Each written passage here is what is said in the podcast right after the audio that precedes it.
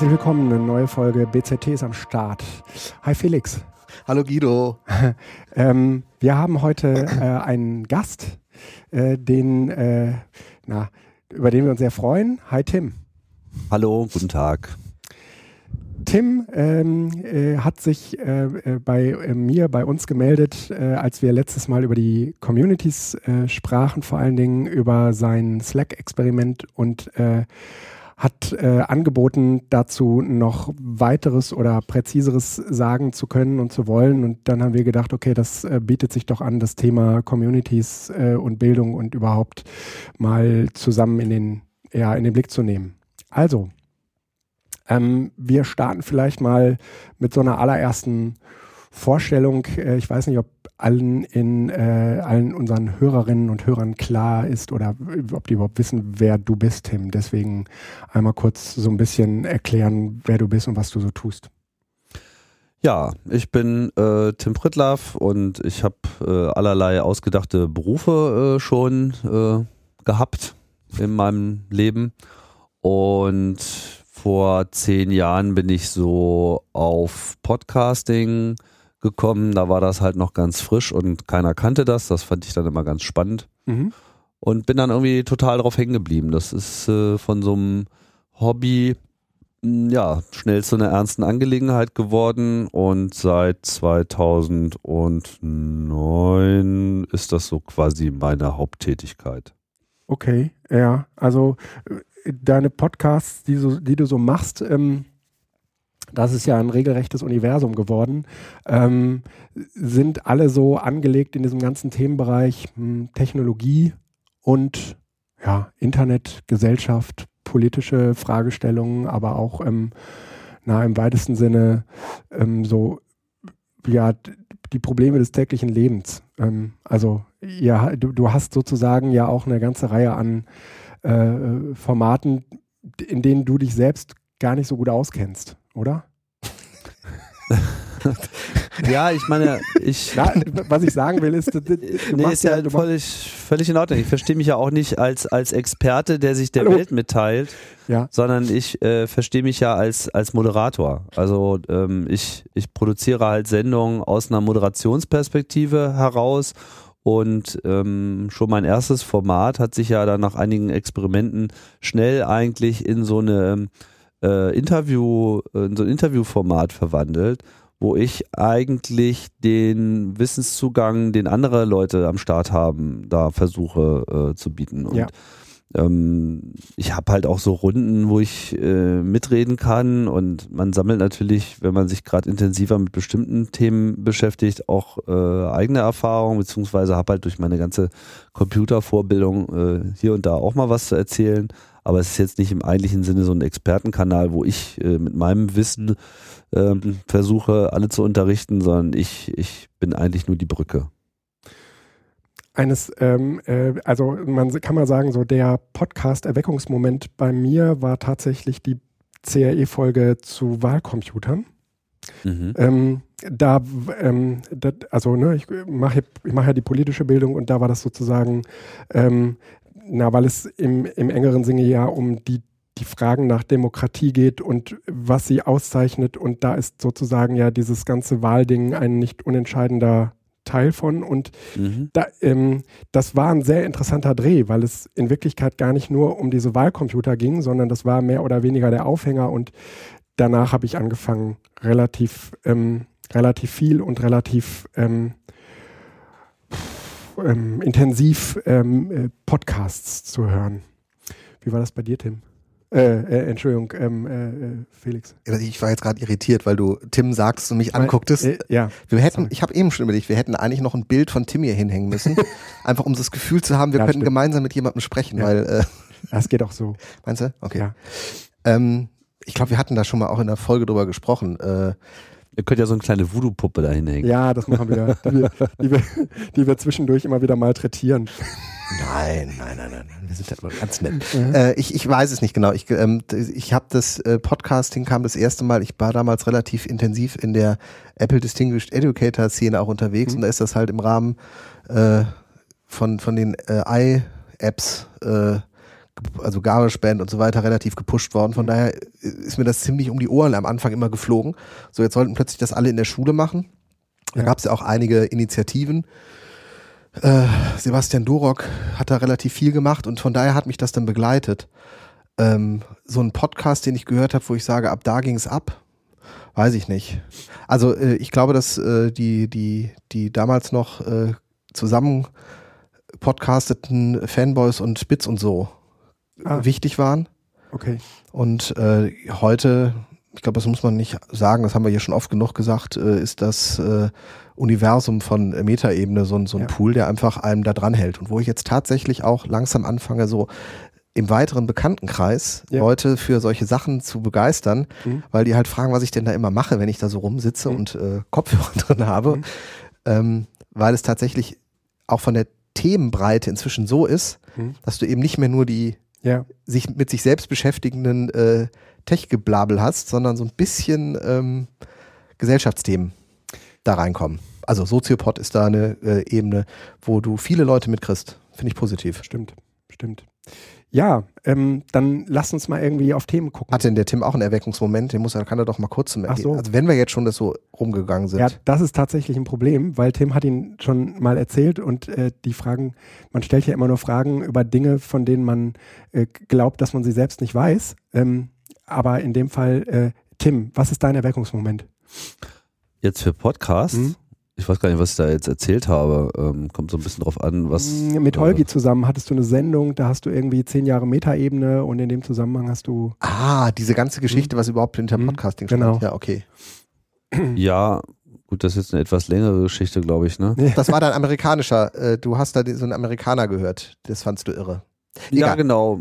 Wir das, verlinken das, einfach die das, das könnt ihr machen. Also grundsätzlich würde ich sogar sagen, jetzt, äh, was so Podcasting an sich betraf, ich habe ja vorher schon äh, zehn Jahre so eine Radiosendung mitgestaltet, die vom CCC gemacht wurde, das Chaos Radio. Von daher war mir, sagen wir mal, diese ganze Ansprache schon äh, geläufig. Mir gefiel nur dieses Environment einfach nicht. Ja. Also dieses Radio, Studio mit ihren seinen Zeitbegrenzungen und äh, diesen ganzen redaktionellen Einschränkungen, das war einfach nicht mein Ding. Und Podcasting war dann einfach für mich der natürliche Schritt des Internets in, in, in, in, in dieses Modell, also dieses Abonniermodell für Radiosendungen, das hat mich einfach sofort überzeugt. Und als ich mich halt so mit Podcasts auch als Kulturform auseinandergesetzt habe, ist mir dann halt schnell klar geworden, was das zu leisten in der Lage ist mhm. und was das einfach auch abdeckt, was einfach andere Medien meiner Meinung nach eben nicht so ohne weiteres abdecken jetzt sind Ja, ich könnte jetzt noch fragen, aber lass, lass uns mal zum Thema kommen, damit ja, wir da uns genau. gar nicht verzetteln genau. in Podcasts und so. so. Dieses Community-Ding halt.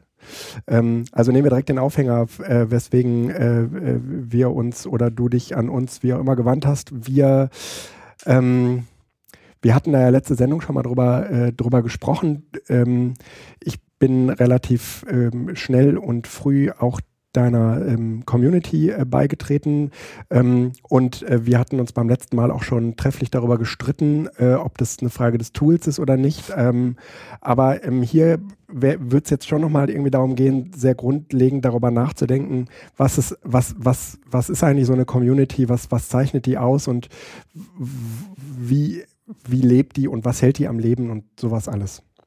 Mhm.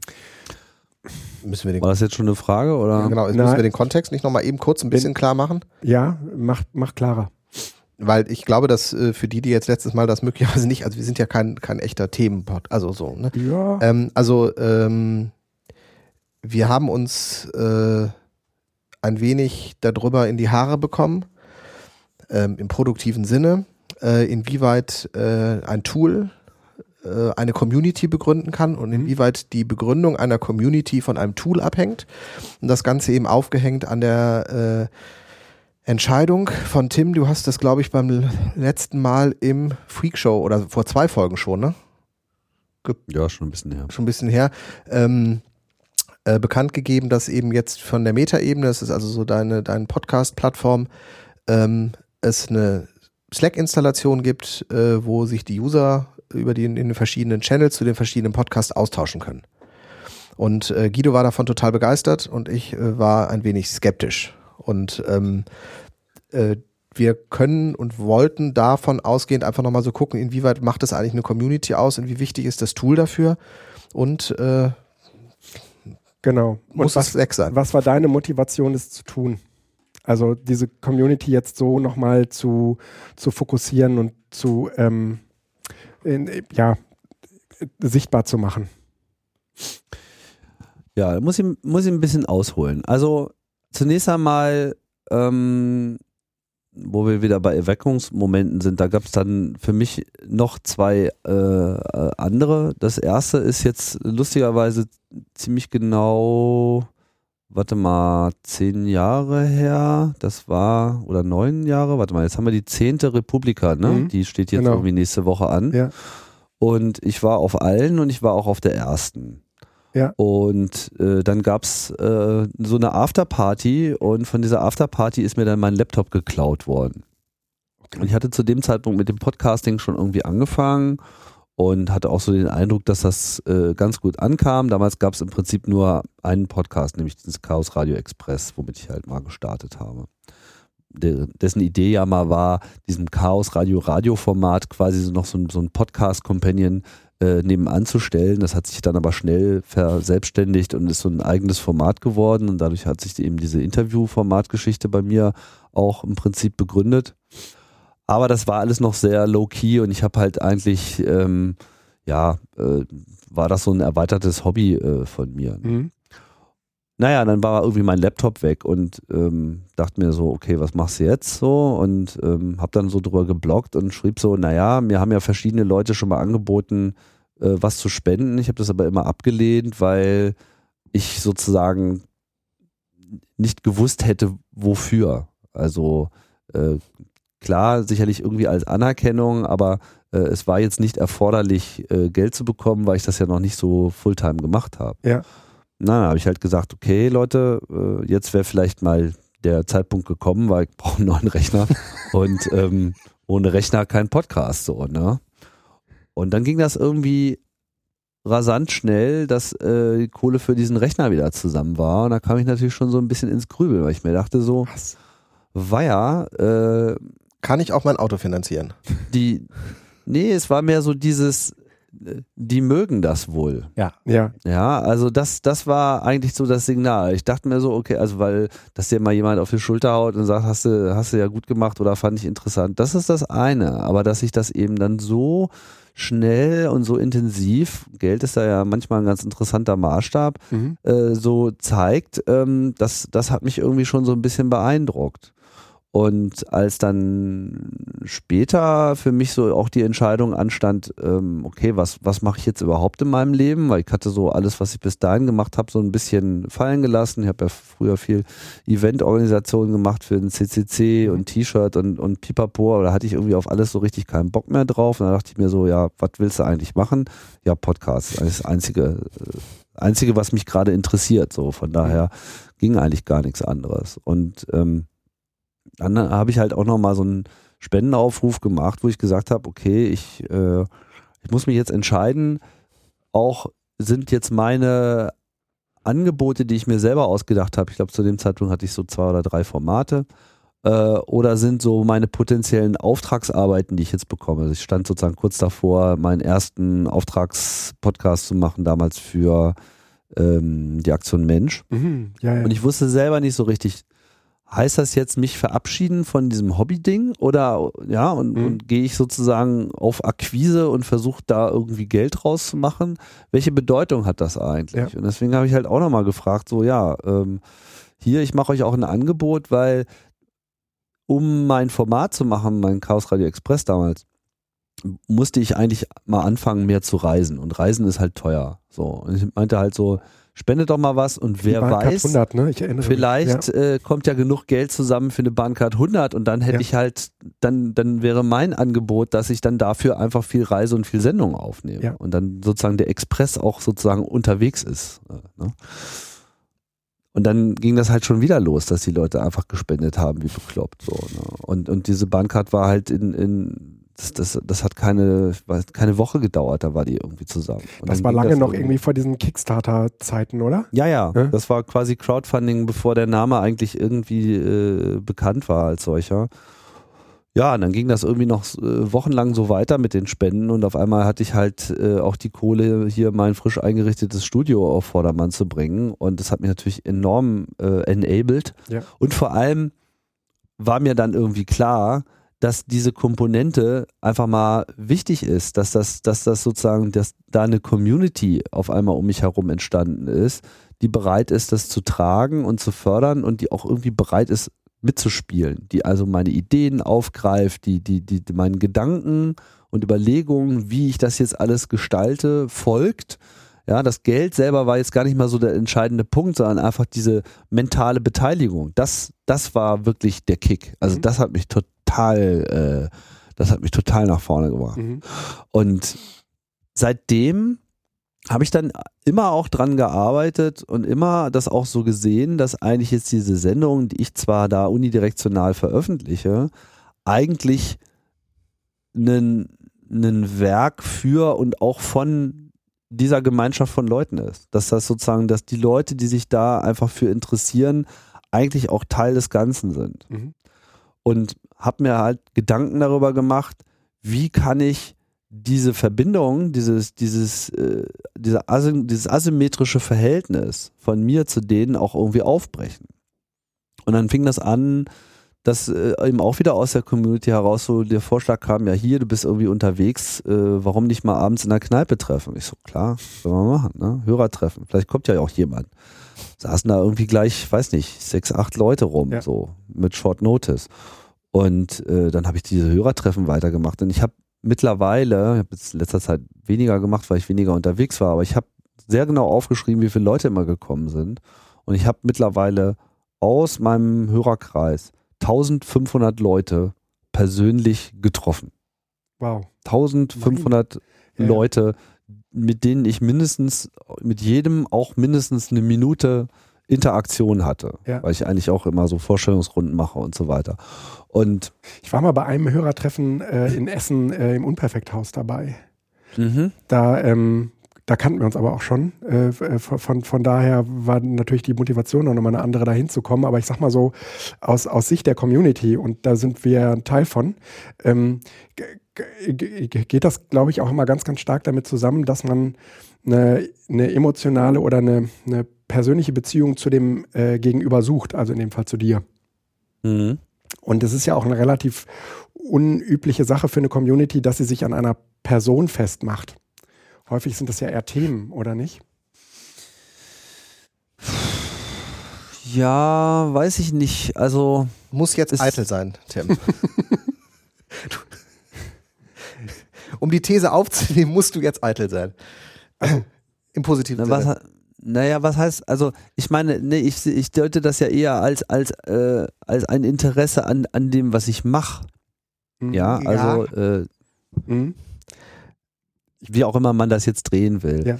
Ta Tatsache ist, dass, dass auch diese Hörertreffen selber insofern was anderes waren, als wahrscheinlich alle gedacht haben, weil sie vielleicht da hingekommen sind, um mich kennenzulernen. Genau. Aber der Effekt war am Ende, dass sie auch alle anderen kennengelernt haben. Mhm, genau. Und äh, dass, dass die Hörer sich trafen und dass, dass dadurch dann eben auch neue Netzwerke entstanden. Ja, ja. Und da habe ich halt auch schon, und, und das war auch äh, und ist auch immer noch äh, eins meiner Anliegen. Ja, ich will ja nicht nur da, was weiß ich, von irgendjemand äh, bewundert und angestarrt werden, das, das ist für mich nicht so äh, entscheidend. Ja, ich will da ja keinen keinen Star-Kult betreiben, sondern ich will, ich, ich will halt, ich will mit Leuten zusammenarbeiten. Also das, das, das ist sozusagen so ein, ein Netzwerk, äh, dass da ein Netzwerk entsteht von Leuten, für die ich, wo ich meinen Teil reinschmeiße. Mein Teil ist, ich kann so Sendungen machen, ich kann moderieren, ich bin nicht komplett aufs Maul gefallen, ich weiß, wie ich äh, Sachen halbwegs unterhaltsam rüberbringen kann. Das ist mein Anteil. Mhm. Aber ich zehre ja auch in, in, der anderen Richtung auch aus zahlreichen Was Leute mir geholfen haben, mit Design, mit, mit, mit, mit Jingles, mit Intros, mit was nicht alles, ja, hier äh, Freakshow, ja. wenn ihr das äh, ja, hört, ja, dieses Wahnsinn. Previously von dem, mhm. von dem David, der das einfach immer kommentarlos einen Tag bevor die Sendung startet, einfach abschmeißt und ich muss noch nicht mal einen Finger heben. So. Ja. Das sind alles so Sachen. Und sie und, sind teilweise ähm, wahnsinnig aufwendig produziert. Jedenfalls hat man das Gefühl, wenn man sie hört. Ja. Ja, die Leute geben halt auch ihr Bestes. Ja, ja, so. und, und, und genauso wie ich das auch mache. Und, und, und für mich ist das halt auch alles auf derselben Ebene. Also ich nehme mich da jetzt irgendwie gar nicht raus. Ich, ich spiele halt nur diese eine Rolle und äh, ein Teil dieser Rolle ist halt auch Community Manager zu sein, weil ich es halt mehr in der Hand habe als andere, da eben auch diese Verbindungen herzustellen. Aber diese Verbindungen müssen auch hergestellt werden. Und ähm, ja, das hat sich dann eben auch auf weitere Sachen entstreckt. Dann habe ich ja später dieses Potlove-Projekt gestartet als Open-Source-Projekt, was natürlich vordergründig erstmal meinen eigenen Privatbedarf, weil ich wollte ordentlich Publishing-Software haben, gedeckt hat. Aber das ist Open Source, das steht auch äh, für all, äh, alle zur Verfügung. Und die Leute, die sich in diesem Projekt betätigen, die kriegen ja dadurch auch äh, Exposure. So, ich meine, der Erik, der ja. irgendwie einen Großteil dieses Publishers macht, der dessen Leben hat dann, glaube ich, auch eine andere Wendung genommen. Der ist dann irgendwann, hat er irgendwie alle anderen WordPress-Jobs irgendwie gekündigt, hat gesagt, äh, an Podlove programmieren, das kann ich auch unterwegs und macht erstmal Weltreise ja. und jetzt sitzt er nach drei Jahren immer noch in Malaysia und hat sich da irgendwie festgebissen und programmiert das alles aus der Ferne und so, ne? Also das sind alles so, so äh, äh Dinge, die daraus entstanden sind. Das sehe ich mit großer äh, Genugtuung. Nur muss man sich eben auch am laufenden Meter wieder darüber nach, äh, darüber Gedanken machen was braucht es jetzt noch? Mhm. Äh, was, was sind sozusagen Steigerungsmöglichkeiten oder wo haben sich vielleicht auch die Rahmenbedingungen äh, geändert? Wo muss man vielleicht mal über andere Werkzeuge nachdenken, weil, weil sich ja am laufenden Meter immer alles ändert, andere Dinge wichtig und populär werden. Ähm, und das bezieht sich halt nicht nur so auf mein Programm, sondern eben auch, wie kann ich wie, wie können wir das irgendwie weiter äh, treiben? Der nächste Schritt war dann das Sendezentrum. Das ist halt eine, eine Gruppe von mittlerweile vier Leuten so im Kernteam, äh, also mich eingeschlossen. Ralf, Claudia, Dennis mhm. sind da immer noch mit dabei. Wir machen halt mittlerweile diese Konferenz, was ja mal Potlove-Workshop hieß, heißt jetzt Subscribe, Subscribe, ist halt so eine, eine, eine halt Konferenz-Workshop-Kombination, um einfach Podcaster zusammenzurufen. Das war dann auch sehr erfolgreich. Dadurch haben sich dann wieder ganz andere Netzwerke gebildet von Podcastern. Mittlerweile ist ja auch diese ganze Szene an ja, ja, Podcast produzierenden Menschen. Mhm. Das ist also, vor fünf Jahren war ich gefühlt irgendwie alleine und mittlerweile äh, bin ich fast unter ferner Liefen, ja, weil, weil da einfach permanent neue Ideen kommen, ja. neue Formate gemacht werden, etc. Und klar, auch weiß ich, dass ich auch da äh, eine Rolle spiele, um, um auch, auch dieses Netzwerk weiter am Laufen zu halten. Aber mittlerweile könnte ich ja auch ein Jahr Urlaub machen und das würde irgendwie mhm. alles nicht auf den Boden fallen. Mhm. Und das, das ist halt schon mal auch eine, äh, eine Kraft. Mhm. Ja, und dann ist aus dem Sendezentrum heraus auch ähm, vor allem dieser Community-Bedarf stark entdeckt worden. Ralf hat dann dieses Sendegate äh, gestartet, dieses Discourse-basierte Webforum. Ja, das haben wir uns ja. auch haben uns auch viel vorher äh, drum gestritten, weil ich eigentlich Webforen hasse, so, aber man sieht halt auch, technologischer Fortschritt bringt doch bisweilen etwas. Äh, das Sendegate ist, also sagen wir mal, Discourse erstmal als System ist einfach mal ein erträgliches Webforum, ja. wo also einfach so diese ganzen Geburtsschmerzen dieser äh, Kommunikationsnummer dann doch weitgehend in, in den Hintergrund treten. Ist aber eben vor allem so ein äh, Wissensaustausch System. Also als solches ist es gedacht und als solches funktioniert es gut. Ich habe eine Frage zu Podcasting, ab ins Sendegate damit, weil da lesen dann alle mit. Ja. Und vor allem sind halt dann diese Threads wohl dokumentiert und dann eine URL gut findbar, abrufbar, hängen da noch lange rum und so. Ja, auch irgendwie dieses ganze Ding, ich habe da eine Idee, äh, habt ihr da Bedenken oder so etwas, ja? Also ähm, gar, gar nicht mehr nur so äh, diese, die, diese, diese unmittelbare technische ähm, Hilfe, sondern vor allen Dingen auch ähm, so die ganze Formatentwicklung, da jemanden zu haben, der auch Podcasts denken kann und da irgendwie ähm, mit mithilft. Das äh, kann auf jeden Fall das Sendegate, glaube ich, ganz, ganz vortrefflich leisten. Ja. Genau, also es ist wirklich ein, ein, ein, super System, aber man muss halt auch immer gucken, dass man die Werkzeuge möglichst auch nur dafür verwendet, wofür sie wirklich taugen. Und mir fehlte jetzt einfach noch ein, ein weiterer Schritt und das hat so ein bisschen was mit Nähe zu tun. Mhm. Also Community äh, einrichten und betreiben heißt ja auch Nähe herstellen und bisher war eigentlich die unmittelbarste Form, mich anzusprechen, war Twitter. Twitter ist so unter diesen ganzen sozialen Netzwerken ja. eigentlich das einzige, äh, was mich was mich irgendwie tangiert. So mit Facebook konnte ich nie viel anfangen. Das ist einfach nicht meine Welt so. Äh, andere äh, Dinge auch nicht. Ich kam auch mit sowas wie Instagram und so weiter, komme ich nicht klar mit mhm. Fotos und so weiter. Das ist einfach gut, meinetwegen Snapchat sollen sie alle machen. Äh, sorry, vielleicht bin ich auch schon äh, zu alt und fange jetzt auch an, an allem zu ähm, rumzukritteln, aber äh, Twitter war halt einfach gut, weil eben dieses Unmittelbare da war. Ja, man hat eine Frage, einfach at Tim Pritlaff, schreiben, Return, zack, und dann kommt das irgendwie bei mir aufs Handy und dann kann ich halt auch drauf reagieren. Mhm. Hat soweit ganz gut funktioniert, nur es ist halt sehr schwierig, ähm, über einen längeren Zeitraum so eine äh, Kleinkommunikation zu führen mhm. auf Twitter, weil dir gehen dann irgendwie die Tweets verloren, du weißt nicht mehr, wie war der Username, das Ganze äh, verschwindet in so einem Wald von, von, von Timeline, ja, mhm. wo du dann gar nicht mehr weißt, wo oben und unten ist. Du kannst ja dann irgendwie die Namen nicht, nicht, nicht ordentlich äh, merken, die Tools, die heutzutage für Twitter äh, auch da sind, sind auch eigentlich alle nur an dieser Timeline und diesen News-Geschmeiße orientiert, aber nicht so sehr, dass du wirklich gut in Kontakt bleibst. Also man merkt auch einfach, dass das keine Qualität von Twitter ist, über einen längeren Zeitraum so Casual Conference zu haben. Das ist ja. gut, um so einen Erstkontakt zu machen. Da kann man auch mit Leuten, mit denen man wirklich viel schreibt und wo man die Twitter-Nicks sowieso alle auswendig weiß, da kann man dann auch so über Private Messages irgendwie so Threads führen, aber schon so bei Gruppenkommunikation versagt halt versagt Twitter. Das haben ja. sie jetzt zwar nachgerüstet, aber das geht dann halt wieder nur mit diesem offiziellen Twitter-Client und der, der kann mich mal, ja. Also genau, der, ist, nee, der äh, ist auch einfach schlecht. Genau, der ist einfach äh, scheiße und den will ich nicht und ich will auch da keine blöde Werbung äh, reingespült bekommen.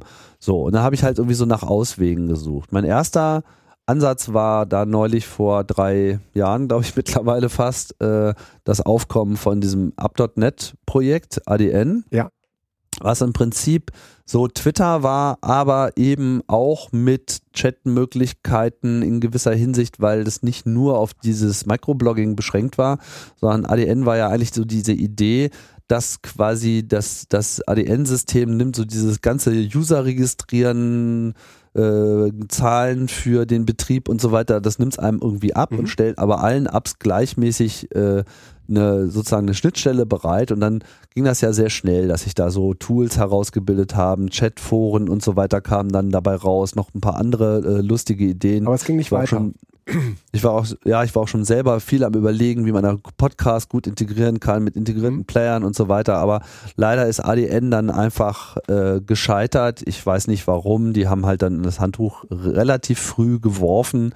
Äh, ich vermute einfach mal, dass die den notwendigen Support von ihren Investoren nicht bekommen haben, die einfach, äh, weiß ich nicht, falsche Erwartungen hatten ja. oder keine Ahnung, vielleicht hatten auch einfach nur alle andere Erwartungen als ich daran hatte und dann ist das halt leider äh, ja, weitgehend eingestellt worden. Also laufen tut es ja noch, aber ja. es findet halt keine Entwicklung mehr statt und dann war das halt irgendwie auch weg. Naja, und dann saß ich dann halt da und hatte halt einfach immer noch nicht dieses Werkzeug der Nähe. So. Incoming Slack. Ja. Wann ist also, dir das das erste Mal über die Füße gelaufen? Vor einem Jahr. Okay. Ähm, ungefähr. Dreiviertel Jahr so. Äh, man muss dazu sagen, während der Live-Sendungen, die ich gemacht habe, äh, wurde ja schon seit Jahr und Tag der gute alte IRC benutzt. Mhm. So. Das heißt, immer wenn eine Live-Freakshow-Sendung war oder eine Safe for Work, tummelten sich so gut 100, vielleicht 150 Leute äh, im Irk, von wo ich nicht sagen kann, wie viele Leute davon jetzt wirklich immer aktiv mitgeschrieben haben. Das war wahrscheinlich noch eine etwas deutlich kleinere Zahl, mhm. aber da war dann sozusagen Leben und man merkte, ah ja, okay, hier die Sendung läuft, Leute docken an. Mhm. Oder anders ausgedrückt, da gibt's nochmal eine Gruppe von Leuten, die suchen eine größere Nähe ja. zu diesem Ding, was da irgendwie läuft und äh, treffen sich da, kennen sich auch, kehren immer wieder. Äh, so ein engerer Kreis, mit dem ich aber so, so nur während der Live-Sendung in Kontakt äh, treten konnte, weil sonst sind die dann vielleicht nicht auf Irk und Irk ist halt auch ein merkwürdiges altes System, was sich einfach sehr, sehr, sehr langsam verbessert. Und wo einfach mal ein paar knallige Ideen fehlten und wo vor allem auch ein paar technische Probleme der heutigen Zeit einfach nicht gelöst waren. Also so gute Irr-Clients auf dem Mobiltelefon gibt's einfach nicht. Und das liegt halt nicht so sehr an den Clients, das liegt halt einfach an Irk, so wie es einfach technisch aufgebaut ist. Ähm, bist du halt offline, dann kriegst du halt nichts mehr mit. Ja. Ne? Aber da wird halt nichts zentral gespeichert und deswegen geht das alles verloren. Aber was so die ganze Interaktion angeht, war das ja schon irgendwie, ähm, es gibt die Sendung und es gibt Irk und das sind praktisch Parallelwelten. Zwischendurch äh, gibt es sozusagen ähm, Hinweise in der Sendung auf den Chatkanal, aber in Wirklichkeit haben die, hat der Chatkanal auch ganz, ist der ganz gut so klargekommen. Also ähm, und, und die Sendung war davon ja jetzt auch nicht abhängig, dass es diesen Irk-Kanal gab.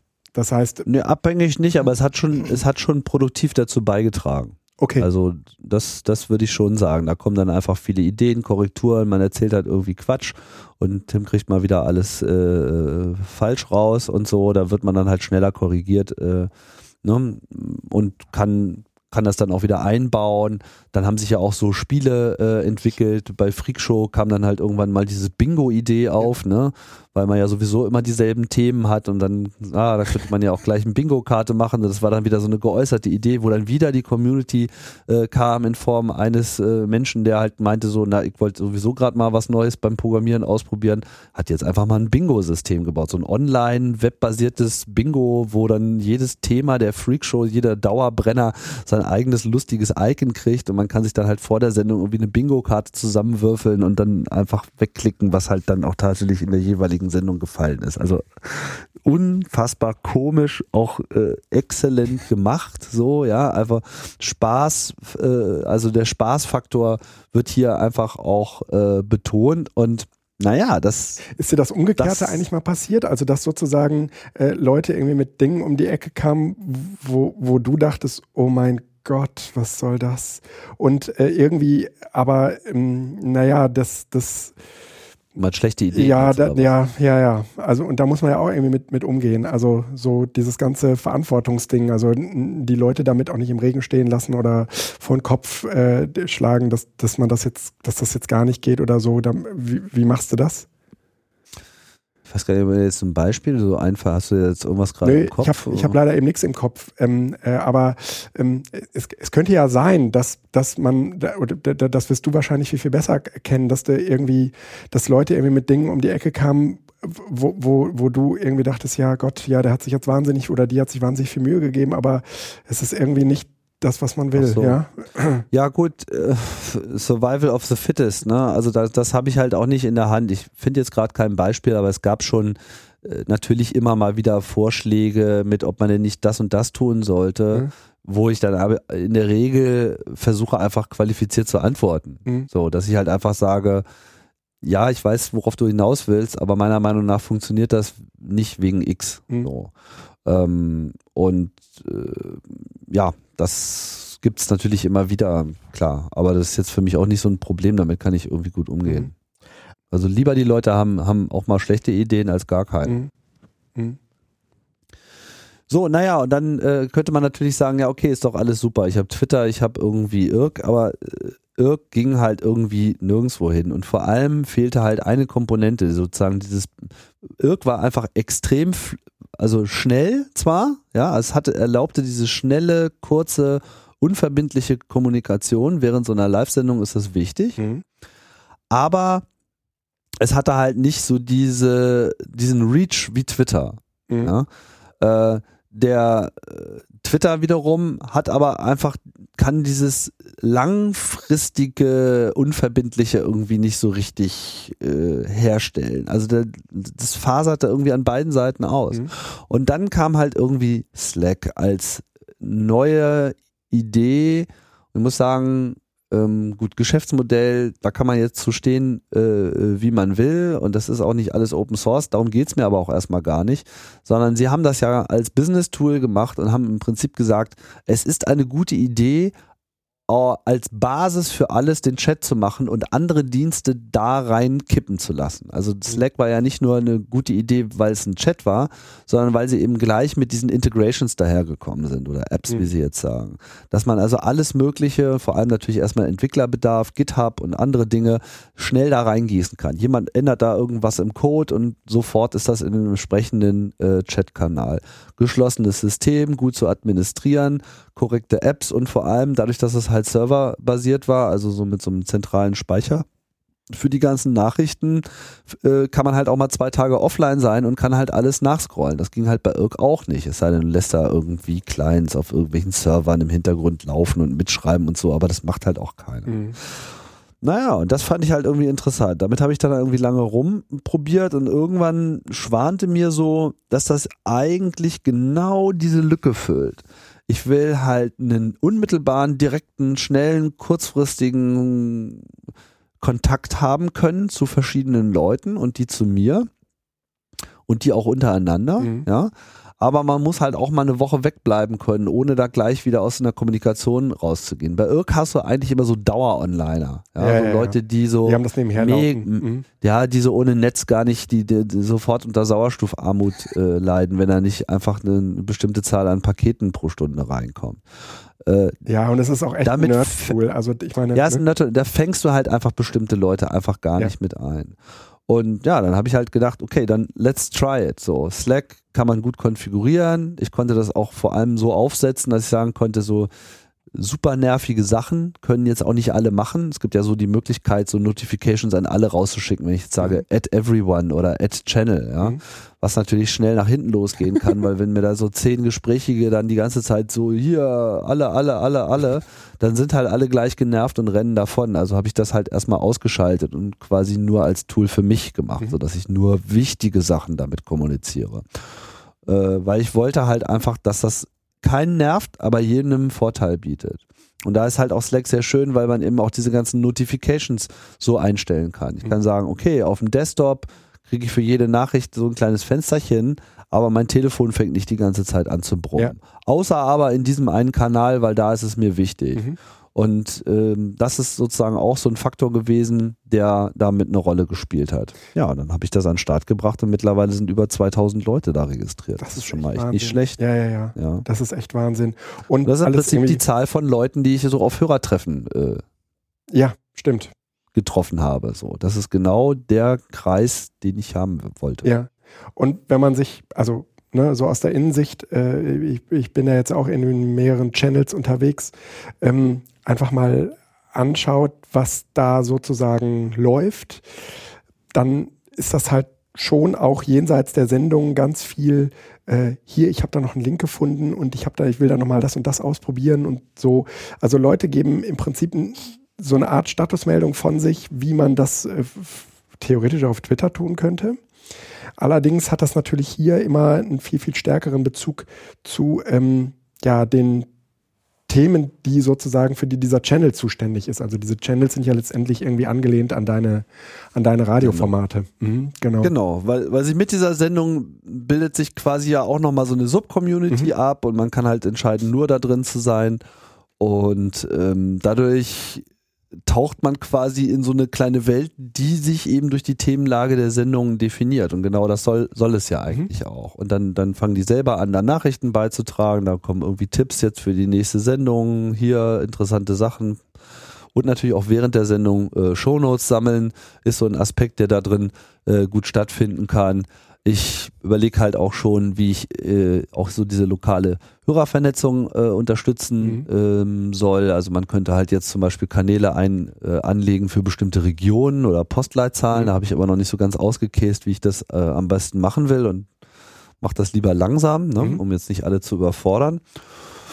Und ansonsten schaue ich mir das halt an. Also das äh, hat jetzt auch kein, kein, keine, keine Erfolgsgarantie, aber das ist schon sehr viel näher an dem, was ich mir vorgestellt habe, als alles andere.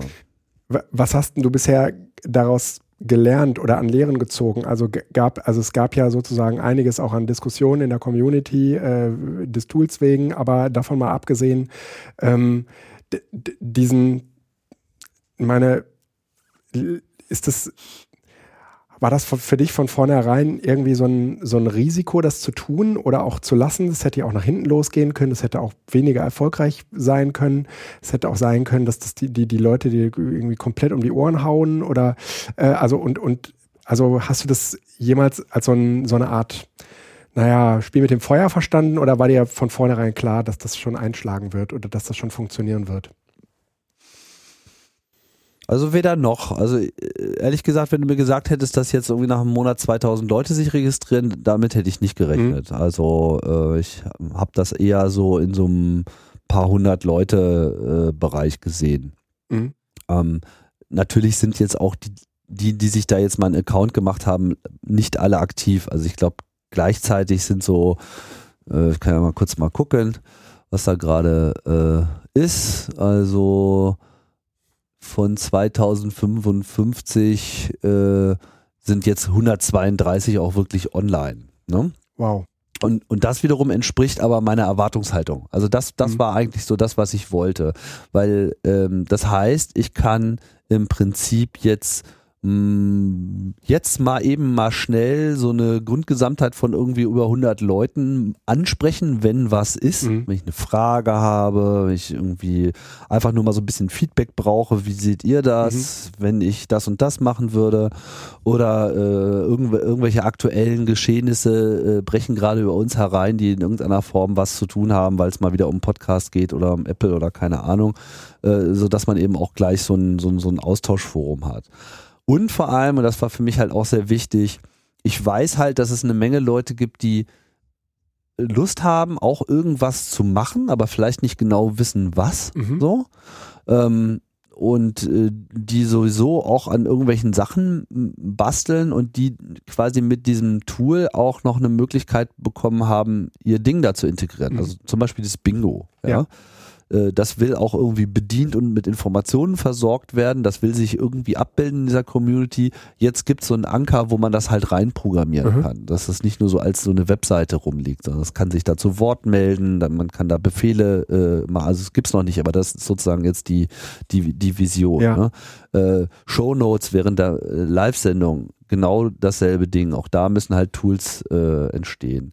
Und ähm, meine Hoffnung ist halt, dass Leute, die auf sowas Bock haben, sich dort einfinden, mich ansprechen und äh, fragen, ja hier, wo fehlt noch was? Oder ich habe einfach die und die Idee, dass ich die dann auch mit anderen Leuten vernetzen kann, mhm. kleine Runden, noch mhm. private mhm. Channels äh, machen kann zur Bot-Entwicklung und, und, und darüber einfach diese, dieses, ja, diese Vernetzung weiter vorantreibe und einfach in Kontakt äh, komme mit Leuten, die einfach Bock haben auf geile Scheiße. Mhm. So. Ja. Mm, also ich versuche mal sozusagen die, die, die Kurve zu kriegen zu äh, diesem ganzen Bildungs- und ähm, ja, Lernen im 21. Jahrhundert äh, äh, Ding. Ähm, letztendlich, mh, mm, das würden jetzt wahrscheinlich die Leute, die in so einer Community äh, leben, äh, irgendwie anders sehen. Äh, könnte man sich auch gut vorstellen. Felix, bist du noch wach? Ich bin noch wach, ich denke. So, du denkst nach, okay. Nach. die, die, die könnte man sich auch vorstellen, dass du hast dich gerade als Community Manager bezeichnet, ähm, dass der, der Lehrer oder überhaupt der Lehrende oder die Lehrende ähm, letztendlich auch so eine Rolle einnehmen könnte und dass diese Rolle ihr wahrscheinlich oder ihm oder so auch wesentlich besser stehen könnte, als ähm, äh, immer nur ähm, darauf zu pochen, dass man selbst sozusagen äh, den Leuten erzählt, was richtig und was falsch ist. Mm, also sozusagen dieses diese Community-Idee oder sagen wir mal die Arbeiten, die man da als äh, Community-Manager äh, übernimmt oder die Überlegungen, die man da anstellt, dass die letztendlich auch eine, ein interessantes äh, Konstrukt wären, um, ähm, naja, Bildung im 21. Jahrhundert irgendwie auf vernünftige Füße zu stellen. Oder Felix? Nein. naja, nein, nein, das funktioniert ein. nicht, weil äh, ich glaube, dass die Dynamik, die äh, Tim gerade beschrieben hat, ähm, so eine vollkommen andere ist als von dem, was du jetzt mit Bildung im 21. Jahrhundert, Schrägstrich ja. Schule, Fragezeichen. Ja. Irgendwie, äh, ja, hängt damit ja zusammen. Das müssen wir, wenn dann, auseinandernehmen. Ja. Äh, ich finde das jetzt erstmal, ähm, ich habe da jetzt, ich habe Tim jetzt erstmal zugehört. Mhm. Ähm, weil äh, ich habe ja beim letzten Mal relativ ähm, massiv, oder nicht massiv, also ich fand halt diese Euphorie rund um dieses Slack mhm.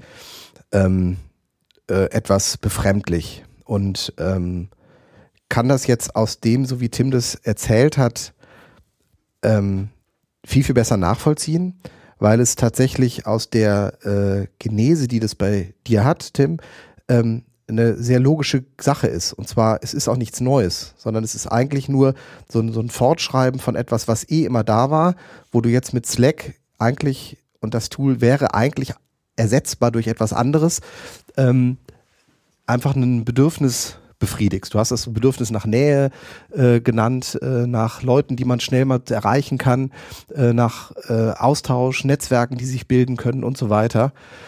Ähm, bleibt bei mir natürlich trotzdem die Frage, ähm, inwieweit ist Slack trotzdem eben das Tool der Wahl geworden und nicht zum Beispiel andere ähm, Micromessaging-Dienste, die ja ähnliche Funktionen mit den Channels und so weiter ja auch anbieten würden.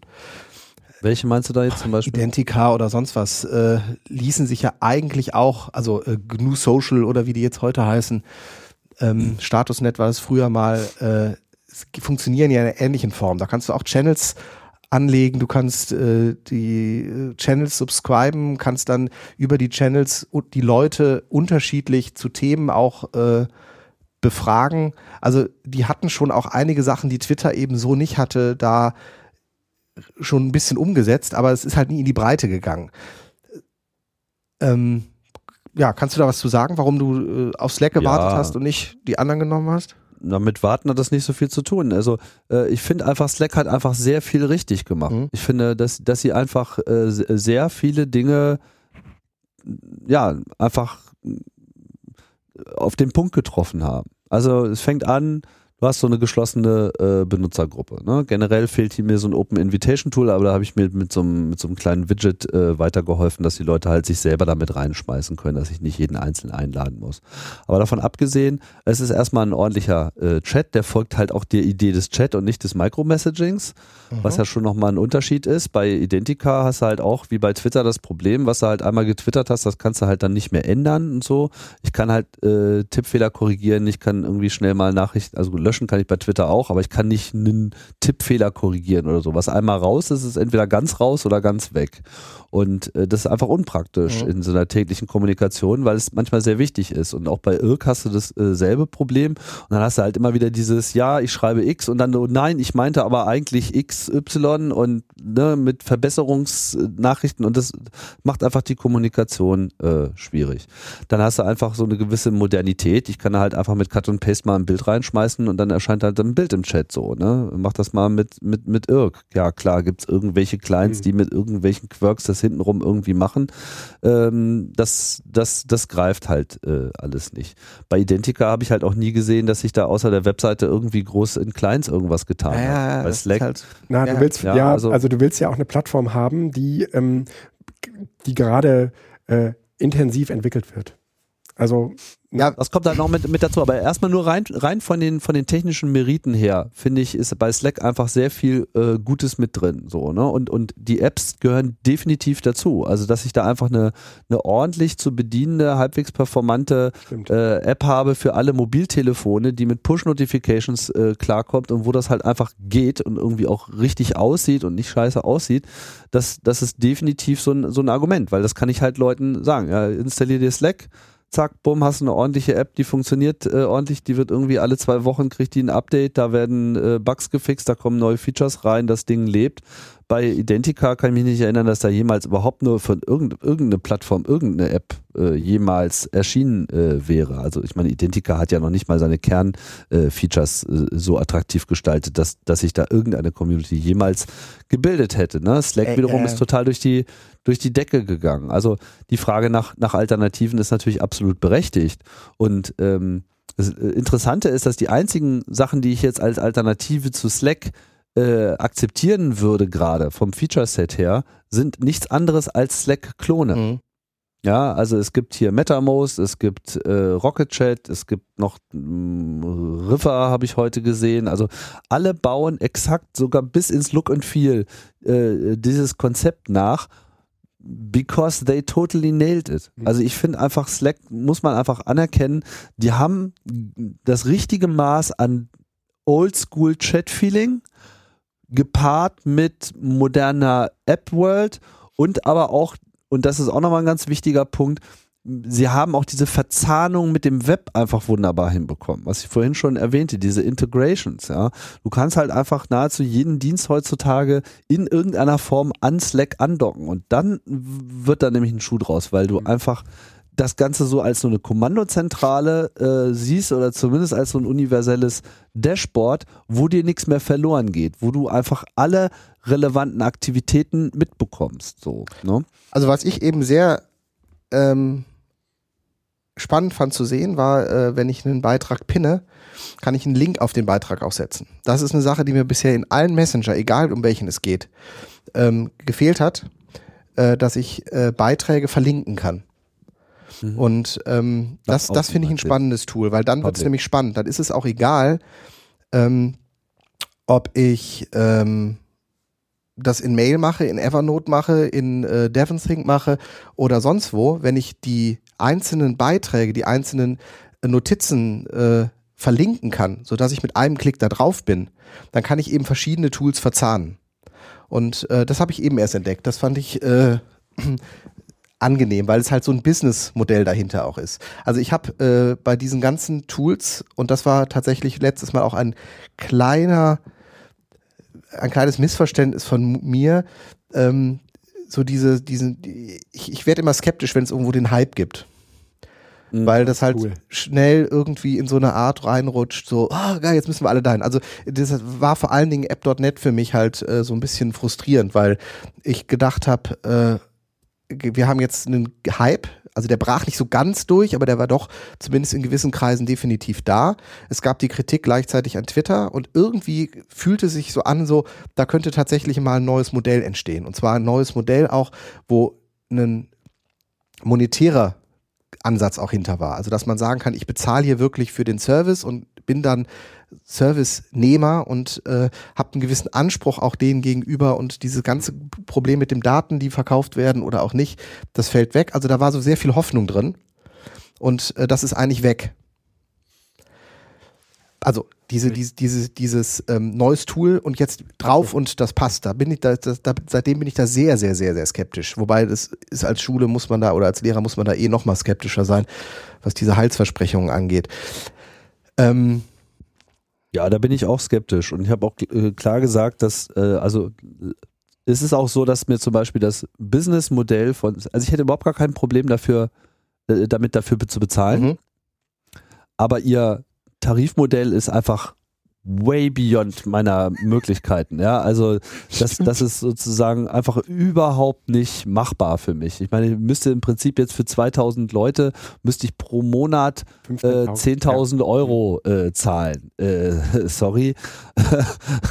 das geht natürlich ja. nicht und das, genau, pro Monat. Und das, und das äh, ist überhaupt nicht das Ding. Deswegen nutze ich es halt nur kostenlos und es gibt leider keine, keine andere Option für mich, äh, das anders zu nutzen. Sollten Sie Ihr Tarifsystem irgendwann noch nochmal so umstellen, dass das halt auch frei sich nicht mehr benutzen lässt, weil sie sagen so, ja, wir haben ja viel zu viele freie Nutzer und die sacken uns hier irgendwie die Kohle raus und die Investoren sitzen uns irgendwie im Rücken dann sage ich, ja, okay, sorry, dann gehe ich halt auf einen dieser Klone und suche mir den besten raus, der ja. irgendwie dieses Minimum äh, anbietet. Da gibt's ja jetzt auch diverse Open Source Varianten. Also MetaMost habe ich auch schon mal ausprobiert, das war nicht so geil. Äh, Rocket Chat wäre zum Beispiel noch so eine Option. Aber das sind alles so technische Diskussionen. Zunächst einmal geht's mir einfach darum, äh, dass ein Werkzeug gefunden zu haben, was die richtige Nähe herstellt, was, was den, den genug Möglichkeiten, sich intensiv zu beteiligen, aber auch aus der Ferne zuzuschauen, ohne genervt zu werden. Das finde ich trifft Slack in der Form ganz gut. Ja, also es ist so in der Default-Einstellung eigentlich so, dass es nicht stört. Ähm, aber du hast halt die Möglichkeit, jeden Kanal und jede Message und alles Mögliche irgendwie einzustellen, inklusive so einer Nicht-Stören-Funktion von irgendeiner Uhrzeit bis zu irgendeiner Uhrzeit. Also du kannst ähm, dir das irgendwie auch nochmal aus deiner eigenen Perspektive ziemlich präzise und äh, genau einstellen, wie sehr dich das nerven soll oder auch nicht. Also da haben offensichtlich Leute äh, sich Gedanken gemacht und eigentlich was Vernünftiges auf die Beine gestellt. Würde ich schon sagen. So. Ja. Ähm, ich finde aber den Ansatz, der bei Tim dahinter steht, tatsächlich, äh, also da liegt eine extrem große Verantwortung ähm, bei dir, Tim, weil ähm, äh, diese ganze Community tatsächlich ja in einer gewissen Form, Guido hat es eben so gesagt, äh, es geht auch um dich, äh, einfach um dich herum kreist.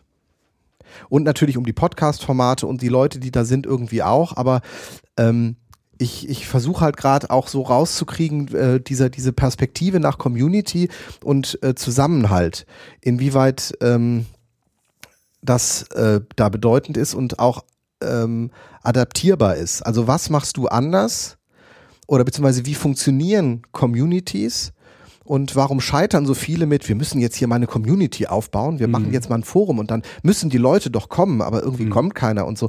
Also es ist ja, das ist ja ganz oft ein Versuch, der, äh, den du da im Grunde genommen äh, en passant so gemacht hast, dass du eine Community hast, die dir eine Bahncard und einen Laptop und äh, dein Leben inzwischen finanziert. Ähm, das ist ja ein Wunsch von vielen anderen, die das auch gerne wollen. Mhm. Ähm, warum klappt das bei dir und klappt das bei anderen nicht? Also ich vermute, es liegt daran einfach, wie du selbst dahinter stehst, aber ähm, wie kann man sowas äh, generalisieren? Wie kann man sowas auf eine Ebene bringen, dass man sagen kann, also das sind die Faktoren, die bei mir dazu geführt haben, dass die Community so funktioniert und dass, wenn ich sage Slack, auch innerhalb von zwei Monaten 2000 Leute sagen, mache ich. Und nicht sagen, ach komm, scheiß drauf.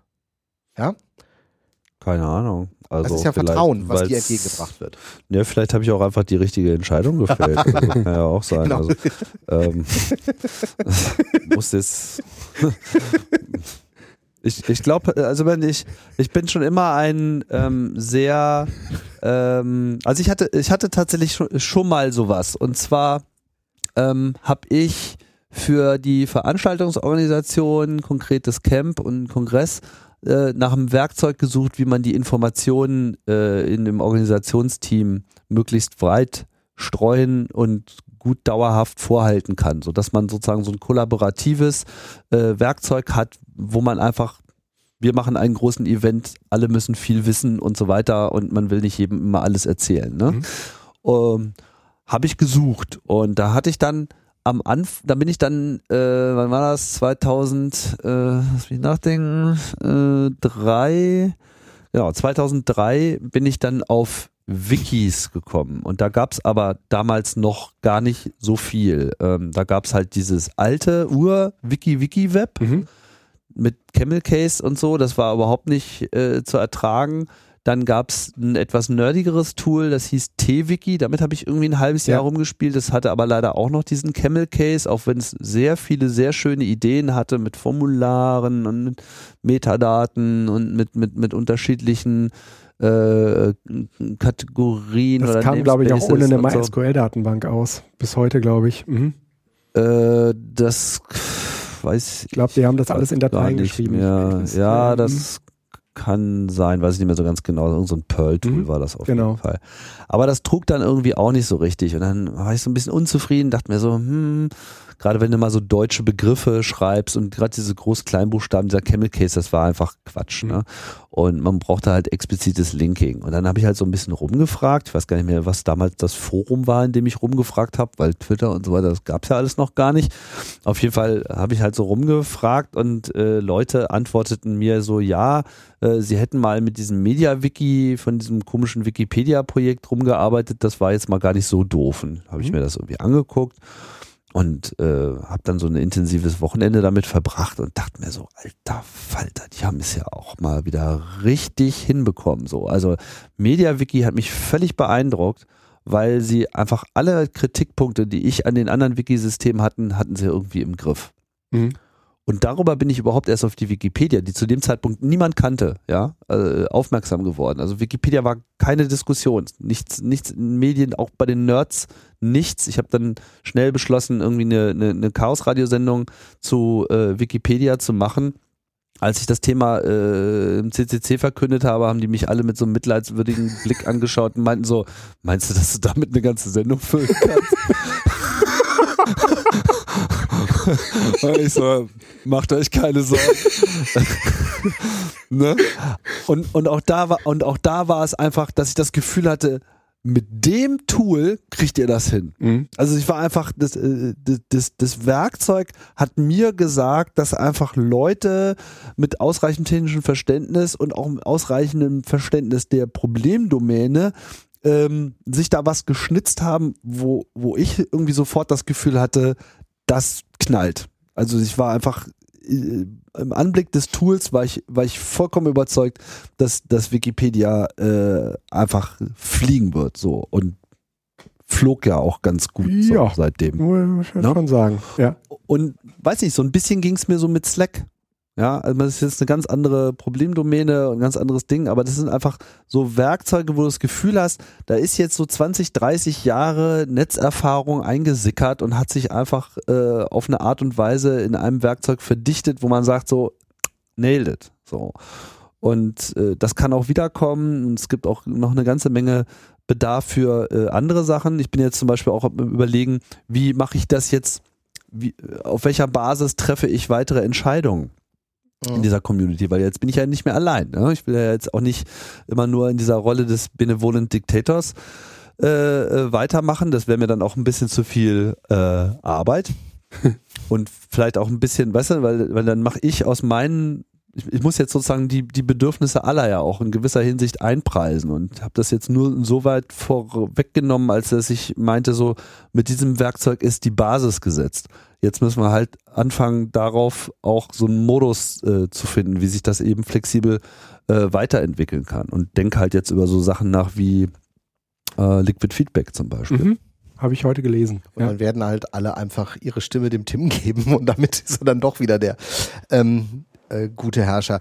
Ähm, aber Solange ich, ich in ihrem Sinne äh, genau. mache, können sie das ja auch gerne tun. Äh, nur ja, aber solange sie in deiner Community sind, sind sie das eh. Also ich, ich, ich sehe jetzt gerade, ich kriegt man kriegt man, kriegt man, kriegt man kriegt man äh, Liquid Feedback in, äh, in, in Slack rein oder ist es dann einfach irgendwo anders und äh, also eine Integration gibt's da meines Wissens noch nicht. Und ähm, das ist ja auch noch ein relativ kleines äh, Projekt und das ist auch nicht so einfach mal aufzusetzen. Leider halte ich für einen der großen Fehler des äh, Liquid Feedback Projekts, wenn die mal genau das Slack-Modell jetzt kopieren würden für sich, mhm. dass man sagen kann, jeder kann sich mal eben eine Community, so eine kleine Liquid Feedback äh, Site so zusammenklicken. Das wäre natürlich großartig. So für genau für Doodle für kein Extended. Geld. Ja. So.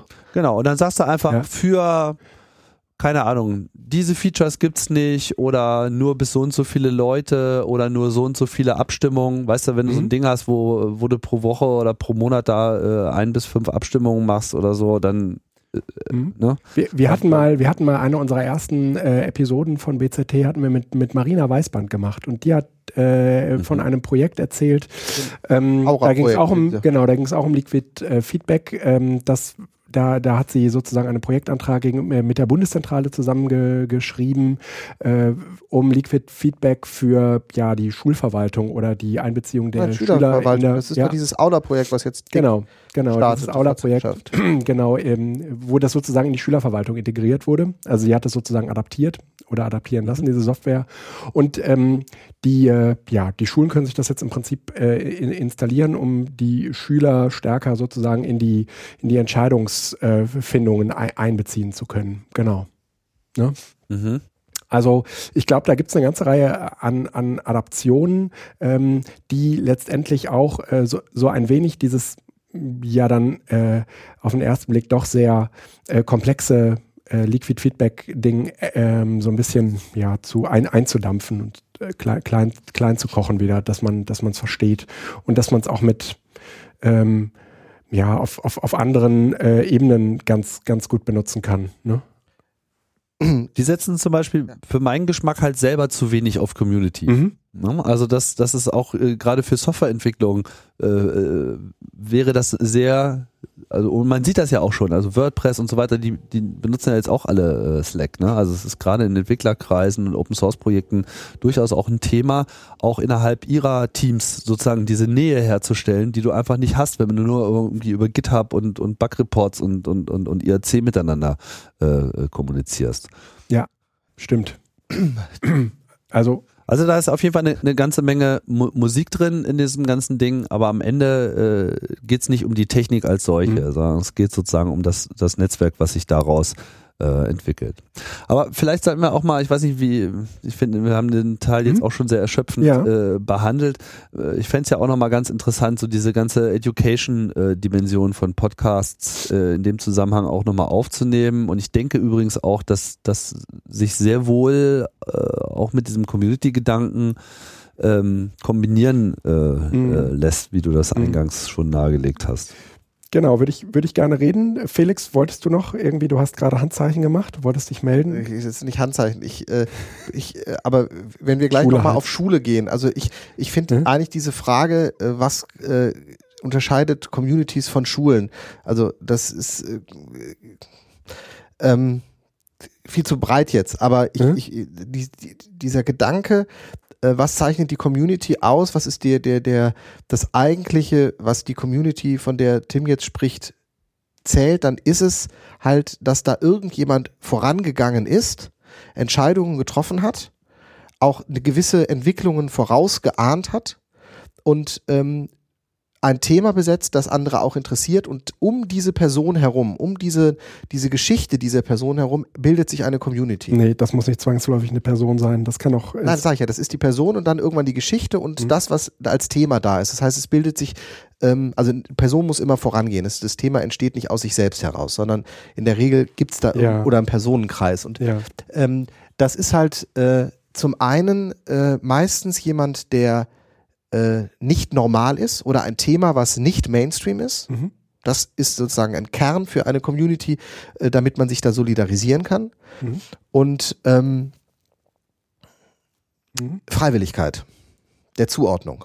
Also ich glaube, das sind so zwei Kriterien, die sehr, sehr wichtig sind, um so eine Community nachhaltig zu machen. Du musst eine Nische besetzen, die aber trotzdem perspektivisch Massen tauglich ist, damit ja. die Community wachsen kann. Und äh, du musst es offen halten und die Leute müssen sich freiwillig zuordnen. Das heißt, du musst nicht sagen, ihr müsst jetzt hier eintreten, weil dann und das oder wenn ihr zu der Konferenz kommt, müsst ihr in der Community sein oder so. Das ist dann auch immer schlecht für, die, für den Community-Gedanken, der in der Community lebt. Ähm, na, du brauchst auch ein klar abge abgegrenztes Themenfeld. Also ich meine, sonst ist es so, die Internetgemeinde oder das sind irgendwie die Leute, die das reicht Medien und Bildung miteinander verbinden. Das Internet reichte früher mal, um eine Community zu bilden. Ja. Das ist heute zu groß, das genau. diversifiziert. Ja? Also, aber so und, und genauso ist es letztendlich irgendwie mit der Community von Tim, die jetzt keine Podcast-Community oder keine Podcaster-Community ist, sondern die sich sehr genau oder präzise, sagen wir mal, an den, an den äh, Sendungsformaten äh, entlang hangelt. Und ich glaube, es wird auch erstmal überhaupt gar keinen Sinn machen, dass ähm, ja, das, das breiter anzugehen, weil sozusagen Gruppen auch immer das Bedürfnis haben, sich voneinander abzugrenzen. Das geht Communities genauso ich machte, sagte es deshalb, weil ich halt äh, diese, diese Schere immer im Kopf habe. ähm, wir haben ein Problem mit Schule. Mhm. Und vielleicht kommen wir da gleich einfach nochmal drauf. Wir können jetzt aber gerne das Thema Podcasting und Schule dann so als mhm. Übergangsthema mhm. gerne machen. Ähm, und Schule ist einfach ein unglaublich altbackenes System. Und das, was Tim für die in den Communities macht, was mhm. wir in unserer äh, EduCamp Community ja. und unseren mhm. Edu-Bereichen haben, das sind äh, absolute Learning Communities. Das sind, das sind Gemeinschaften, wo äh, gelernt wird. Also in jeder Gemeinschaft wird in dem Sinne da immer gelernt. Mhm. Und ähm, inwieweit kann man das eben jetzt wieder so fassen, dass man sagen kann, da ist ein Konzept, mhm. steht dahinter, wie Lernen im 21. Jahrhundert aussehen kann. Weil so wie wir es heute mhm. machen, ist es halt Kacke. Mhm. Und mit der Begeisterung, mit der in der innerhalb der Communities äh, ruckzuck äh, verschiedensten Tools, mhm. vom Webplayer zum, zum äh, Bingo und sonst was mhm. entwickelt werden. Äh, das ist ein Potenzial, was in uns Menschen liegt, mhm. was wir aber in, die, in den Schulen, also in den formellen Bildungseinrichtungen, alles nicht abgreifen können. Genau, weil Vielleicht sie eben auch ähm, gar nicht so dafür stark auf den emotionalen Aspekt ab. Äh, aber da würde ich gerne nochmal äh, gleich ja. irgendwie äh, ja. Äh, ja. einen Ansatz machen. Aber das können wir jetzt auch erstmal. Na, ich glaube, dass, dass sich das ganz gut irgendwie mit diesem äh, Bildung- und Podcast-Thema zusammengibt, weil ähm, Podcasts selbst, glaube ich, ähm, etwas haben, was so grundlegend erst einmal ähm, so, so, so ein, so ein Bildungs- Aspekt oder einen ganz wichtigen Bildungsaspekt aufgreift. Und das ist sozusagen ähm, die Identifikation oder sagen wir mal das, das Zusammenspiel mit der Person, die das macht. Also ein Podcast hat eine Stimme und hat sozusagen jemand. Was ist ein Bildungspodcast? Ich kenne keinen Podcast, der in der Schule irgendwie relevant ist. Nein, na, du hast ja gerade selbst gesagt, dass die Communities äh, und dass äh, Schule eigentlich überhaupt konzeptionell nichts miteinander zu tun haben. Genau, ja? ich kenne einzig und allein insofern diese Podcasts, die im Sprachunterricht gemacht werden, die dann Podcast genannt werden, die man aber auch mhm. genauso gut Sprachlabor 2.0 nennen könnte oder sowas, weil es da eigentlich darum geht, dass die Schüler in Sprache reinkommen, was sie sich auch untereinander durchaus anhören. Aber das hat nichts, oder sagen wir so, das ist von der Technik her sehr nah am Podcast dran, mhm. aber das hat jetzt nichts mit ähm, einem intrinsische Motivation zu tun, wo Kinder sich zusammensetzen und zu irgendeinem Thema, was sie interessiert, äh, schreiben und podcasten, damit das andere auch mitkriegen könnten oder so, sondern das ist immer im, im Setting, sprich jetzt fünf Minuten über dieses Thema oder lies, lies diese Geschichte vor oder schreibt eine Geschichte und lest die dann vor. Wir können die dann auch auf die Webseite stellen. Das ist Podcasting in Schule. Ich würde sagen, das Podcasten und, und äh, die Art und Weise, wie wir, wie wir lernen, ähm, also relativ dicht beieinander sind. Also immer, also wie funktioniert das ganz gut mit dem Lernen? Also das funktioniert immer dann ganz gut, wenn wir ein Gegenüber haben, was uns theoretisch sogar etwas beibringen will, ähm, dass wir irgendwie sympathisch finden, dass wir mögen. Das ist, du erinnere dich bitte an den Mathelehrer, der, ähm, den man nicht mochte und deswegen war man in Mathe schlecht. Ja, das ist, das, da, da gibt es sozusagen Zusammenhänge. Aber was hat das jetzt im Podcast? Äh, warte, warte. Okay. Mhm. Und ähm, das ist letztendlich irgendwie beim Podcasten äh, eine ähnliche Identifikation mit demjenigen, der mir da was erzählt. Und das Erzählen ist wiederum sozusagen die zweite relativ äh, wichtige Konstante, ähm, die wir sowohl in Bildungszusammenhängen immer wieder äh, vorfinden und die auch sozusagen äh, beim Podcasten ganz wichtiger, ein ganz wichtiges Konzept ist. Nämlich ähm, die, die äh, Verbindung zu der Person, die uns, die uns was erzählt und dass uns überhaupt was erzählt wird und dass man dafür äh, sich eben auch die Zeit nimmt, die es braucht, äh, um etwas in einen vernünftigen Zusammenhang einzubetten. Und äh, die Tatsache, dass es dann irgendwie noch mit Bildern etc. angereichert wurde, das ist sozusagen, ähm, na, das sind jetzt so unterschiedliche Lernertypen, aber so im Grunde genommen ist ähm, ein Bildungsprozess immer sehr stark davon bestimmt, dass es ähm, eine Person gibt und dass die was zu erzählen hat. Und wenn die beiden Sachen, und diese beiden Sachen finden sich so im Podcasting halt wieder. Also ich kann nur sagen, äh, jenseits dieser klassischen Pfade, ich muss da etwas lernen oder ich muss etwas auswendig lernen. Das ist ja nicht sozusagen diese Form von Lernen, die ich gerade meine, sondern ähm, ich beschäftige mich mit einem Themengebiet und zu diesem Themengebiet gibt es eben auch eine, gibt's springe ich auf alles an, was, was in dem Zusammenhang irgendwie interessant sein könnte. Und da sind unter Umständen Podcasts, in denen Leute miteinander reden, also Gesprächen, denen man lauscht. Das ist letztendlich auch nichts anderes als das, was die Kids machen, wenn sie Let's Play-Videos gucken. Ja, dann, also sie gucken sich, also sie, man hört anderen dabei zu, wie sie denken. Das passiert letztendlich beim, äh, bei den Let's Play-Videos auf eine ähnliche Art und Weise. Und genau das passiert in Bildungsprozessen unter Umständen auch dann, wenn ich Podcasts höre. Guter Punkt. Spaß machen muss das vor allem. Mhm. Meine, man will ja lernen, muss ja spaßorientiert sein. Man, man muss das ja auch lernen wollen. Und äh, da ist es durchaus sinnvoll, sich auch auf Dinge zu konzentrieren, die das befördern. Mhm. Und, und äh, dass die Podcasts dann irgendwann angefangen haben mit Shownotes und äh, irgendwie diesem ganzen äh, Klimbim drumrum, äh, hat letztendlich eigentlich so eine bestimmte Art und Weise, äh, ja, von Didaktik, wie, wie wir die jetzt kennen, also dass es sozusagen unterschiedliche Niveaus gibt, ähm, Inhalte zu vermitteln und äh, dass es ähm, für jeden äh, der mehr wissen will, dann eben auch noch die Shownotes gibt oder dann das, äh, der, den direkten Kontakt zur Community oder zu Tim direkt oder wem auch immer äh, oder zu uns oder so. Das, also sich auch, äh, sagen wir mal, assoziativ mit Themen auseinanderzusetzen, das passiert gerade. Ich sage nicht, dass das mit Schule kompatibel ist. Gar nicht. Ja, das ist aber ein Problem. aber dann, dann möchte ich jetzt, bevor sowas, also dann, dann müssen wir das klarer definieren und auch den Begriff der Bildung ganz losgekoppelt von Schule machen.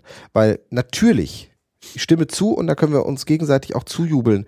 Ähm, steckt in dem Podcast. Und zwar, es spielt auch keine Rolle, ob das ein Podcast ist, ob das ein Vlog ist oder ob das ein Blogbeitrag oder sonst mhm. was ist. Also in allen selbst erstellten Materialien. Und richtig ist, die Stimme hat etwas, wenn jemand erzählt und du den Gedanken folgst, noch einmal eine ganz andere Tiefe als ein Blogbeitrag. Mhm.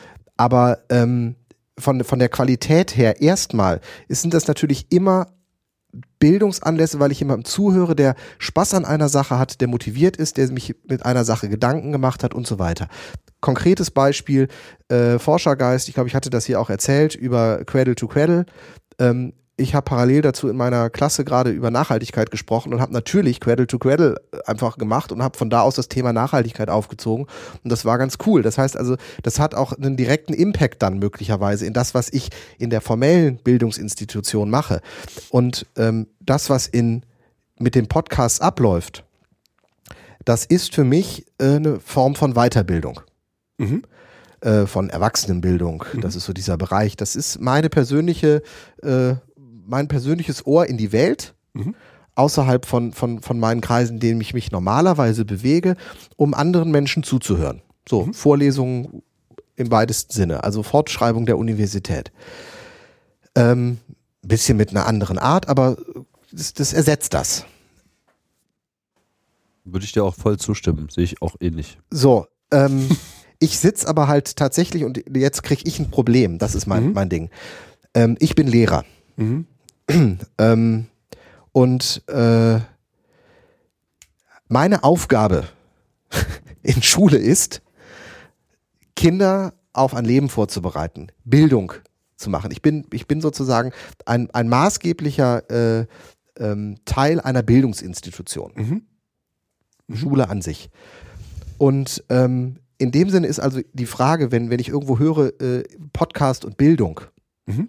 Dann assoziiere ich das auch immer damit, weil ich überlege, was hat das jetzt sozusagen mhm. mit Schule zu tun? Weil Schule mhm. die Bildungseinrichtung ist, die seit knapp 150 Jahren einfach Bildung dominiert. Neben der Universität dann und den äh, mhm.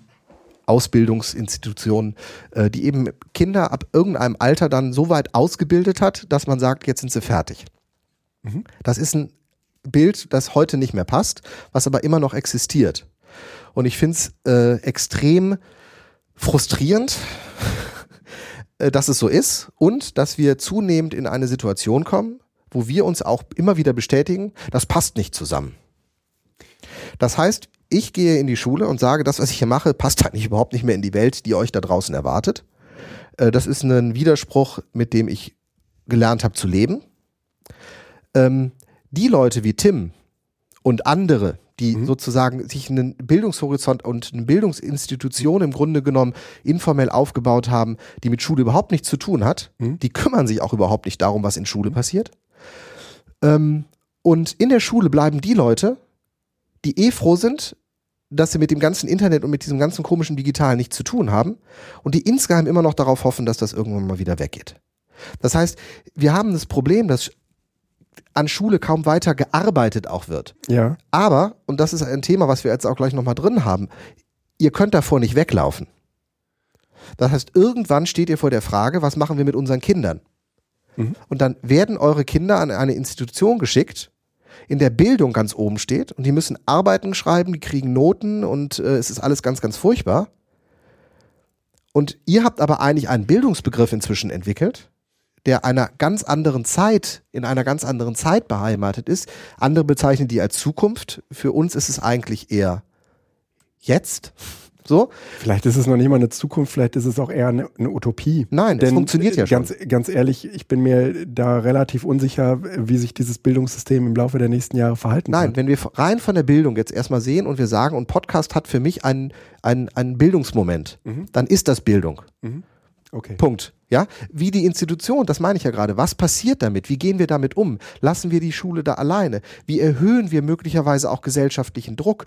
Oder machen wir das eben so, wie Tim das mit seiner Community im Grunde genommen gezeigt hat oder andere Communities, mhm. dass sich einfach äh, immer mehr Menschen sobald es die Schulpflicht vielleicht mal nicht mehr geben sollte, einfach aus dem System rausbewegen und sagen, wir machen das jetzt wieder anders. Mhm. Was ist dann mit dem gesellschaftlichen Zusammenhang? Also ich finde dieses Thema ähm, auch bei der Frage der Community, Schule, mhm. hochspannend, weil ich eben echt auch nicht weiß, äh, wie, wie, wie, wie kann sich das weiterentwickeln? Also es, es geht ja nicht so. Also ja, ich und ich möchte sagen. Oh, oh, oh, okay. oh, alles klar. Wikipedia also. vorausgesagt, also. Slack vorausgesagt und jetzt kommt Schule 4.0. Entschuldigung, intern. Äh, Tim, sag mal. Naja, also gut, du hast jetzt so einen so Fokus auf Schule. Äh, ich sprach, glaube ich, nur von, von mhm. Bildung. So, das äh, ist ja jetzt nochmal eine andere Sache. Und du hast natürlich total recht, dass das, was äh, ich zum Beispiel mache, eigentlich, eigentlich im Wesentlichen so unter Erwachsenenbildung läuft, wobei ich ja auch 15-jährige Hörer habe teilweise. Also es ist sicherlich nicht die Mehrheit, aber das gibt's auch. Genau, ne? die freuen also sich, wenn sie nach der Schule noch was Richtiges, Richtiges machen ja. dürfen, genau. Ja, oder ja. ja anstatt oder genau. so. ja, sagen wir mal so, das sind Leute, die einfach auf eine, auf eine, eine bestimmte Art und Weise des, des, des Lernens an der Stelle äh, gestoßen sind, was ihnen liegt. Weil es ist ja auch klar, es funktioniert nicht das eine mit allen. So, mhm. ne? Es gibt Leute, die können besser mit Text, es gibt Leute, mhm. die können besser visuell und es gibt eben auch Leute, die können besser auditiv äh, Informationen aufnehmen oder eben auch äh, zum Ausdruck bringen. Von daher ähm, gibt es jetzt hier auch keine Universallösung. Aber ich habe mich auch viel äh, mit dem Gedanken ähm, so beschäftigt, okay, wie, wie kann man eben jetzt Podcasts auch konkret in so einem ähm, Bildungsumfeld zum Einsatz bringen? Wo, äh, wo passt das gut rein? Jetzt abgesehen von diesem, ich mache Sendungen, in denen Dinge erklärt mhm. werden, ja, sondern sozusagen auch wirklich als, als Instrument eines, eines begleiteten ja, Unterricht ist vielleicht nochmal gar nicht die richtige äh, Bezeichnung, aber sozusagen so eines Bildungsprozesses. Mhm. Ne? Leute wollen in irgendeiner Form Wissen ähm, verbreiten, sich aneignen in einem Feld. Äh, welche Rolle können Podcasts da spielen? Ähm, ich weiß gar nicht, Guido, ob du das jemals hier schon mal äh, erwähnt hattest, was, was wir mal zusammen ausprobiert haben. Das äh, hast du oder ich, hast ich, du doch, nicht? Nee, ich habe es, ich hab's, äh, glaube ich, seinerzeit äh, schon erwähnt. Ja, diesen Workshop, den wir fürs DLR zusammen gemacht haben, ne? Äh, naja, das war, das war ja also eher, warte mal, fürs DLR? Warte mal. Mm, ja, das war in Berlin, in der Kalkscheune, glaube ich. Äh, da haben wir einen Workshop gemacht, irgendwie vor einem Jahr oder vor zwei, irgendwie äh, Podcasts und Bildung. Ach nee, hier, du meinst äh, die, die Seminargespräche. Genau, ich meine ja, ja. nämlich eher die, die Seminargespräche. Äh, das andere sind ja, sagen wir mal, klassische Stimmt. Workshops mit hier, ich erkläre euch mal, mhm. was Podcasting ist. Das, das, das ist ja in dem Sinne kein neues Modell, mhm. sondern die Frage ist ja sozusagen, wie kann Podcast als Element ja. eines, eines Bildungsprozesses tatsächlich wirken? Nee, das habe ich, glaube ich, hier Und, noch gar nicht so richtig gedroppt. Mhm. Genau. Und ähm, ich hatte, glaube ich, dir das dann mal irgendwann mal vorgeschlagen, mhm. als ich äh, in Hattingen war. Mhm. Ne? Und ähm, dann bist du da ja auch drauf äh, eingegangen. Ja. Was wir gemacht haben, ist, wir haben diese fünf Tage Seminare, die liefen, also wo die Leute dann so bis Freitagmittag faktisch quasi ähm, ja in so einem Seminar waren der Weiterbildung.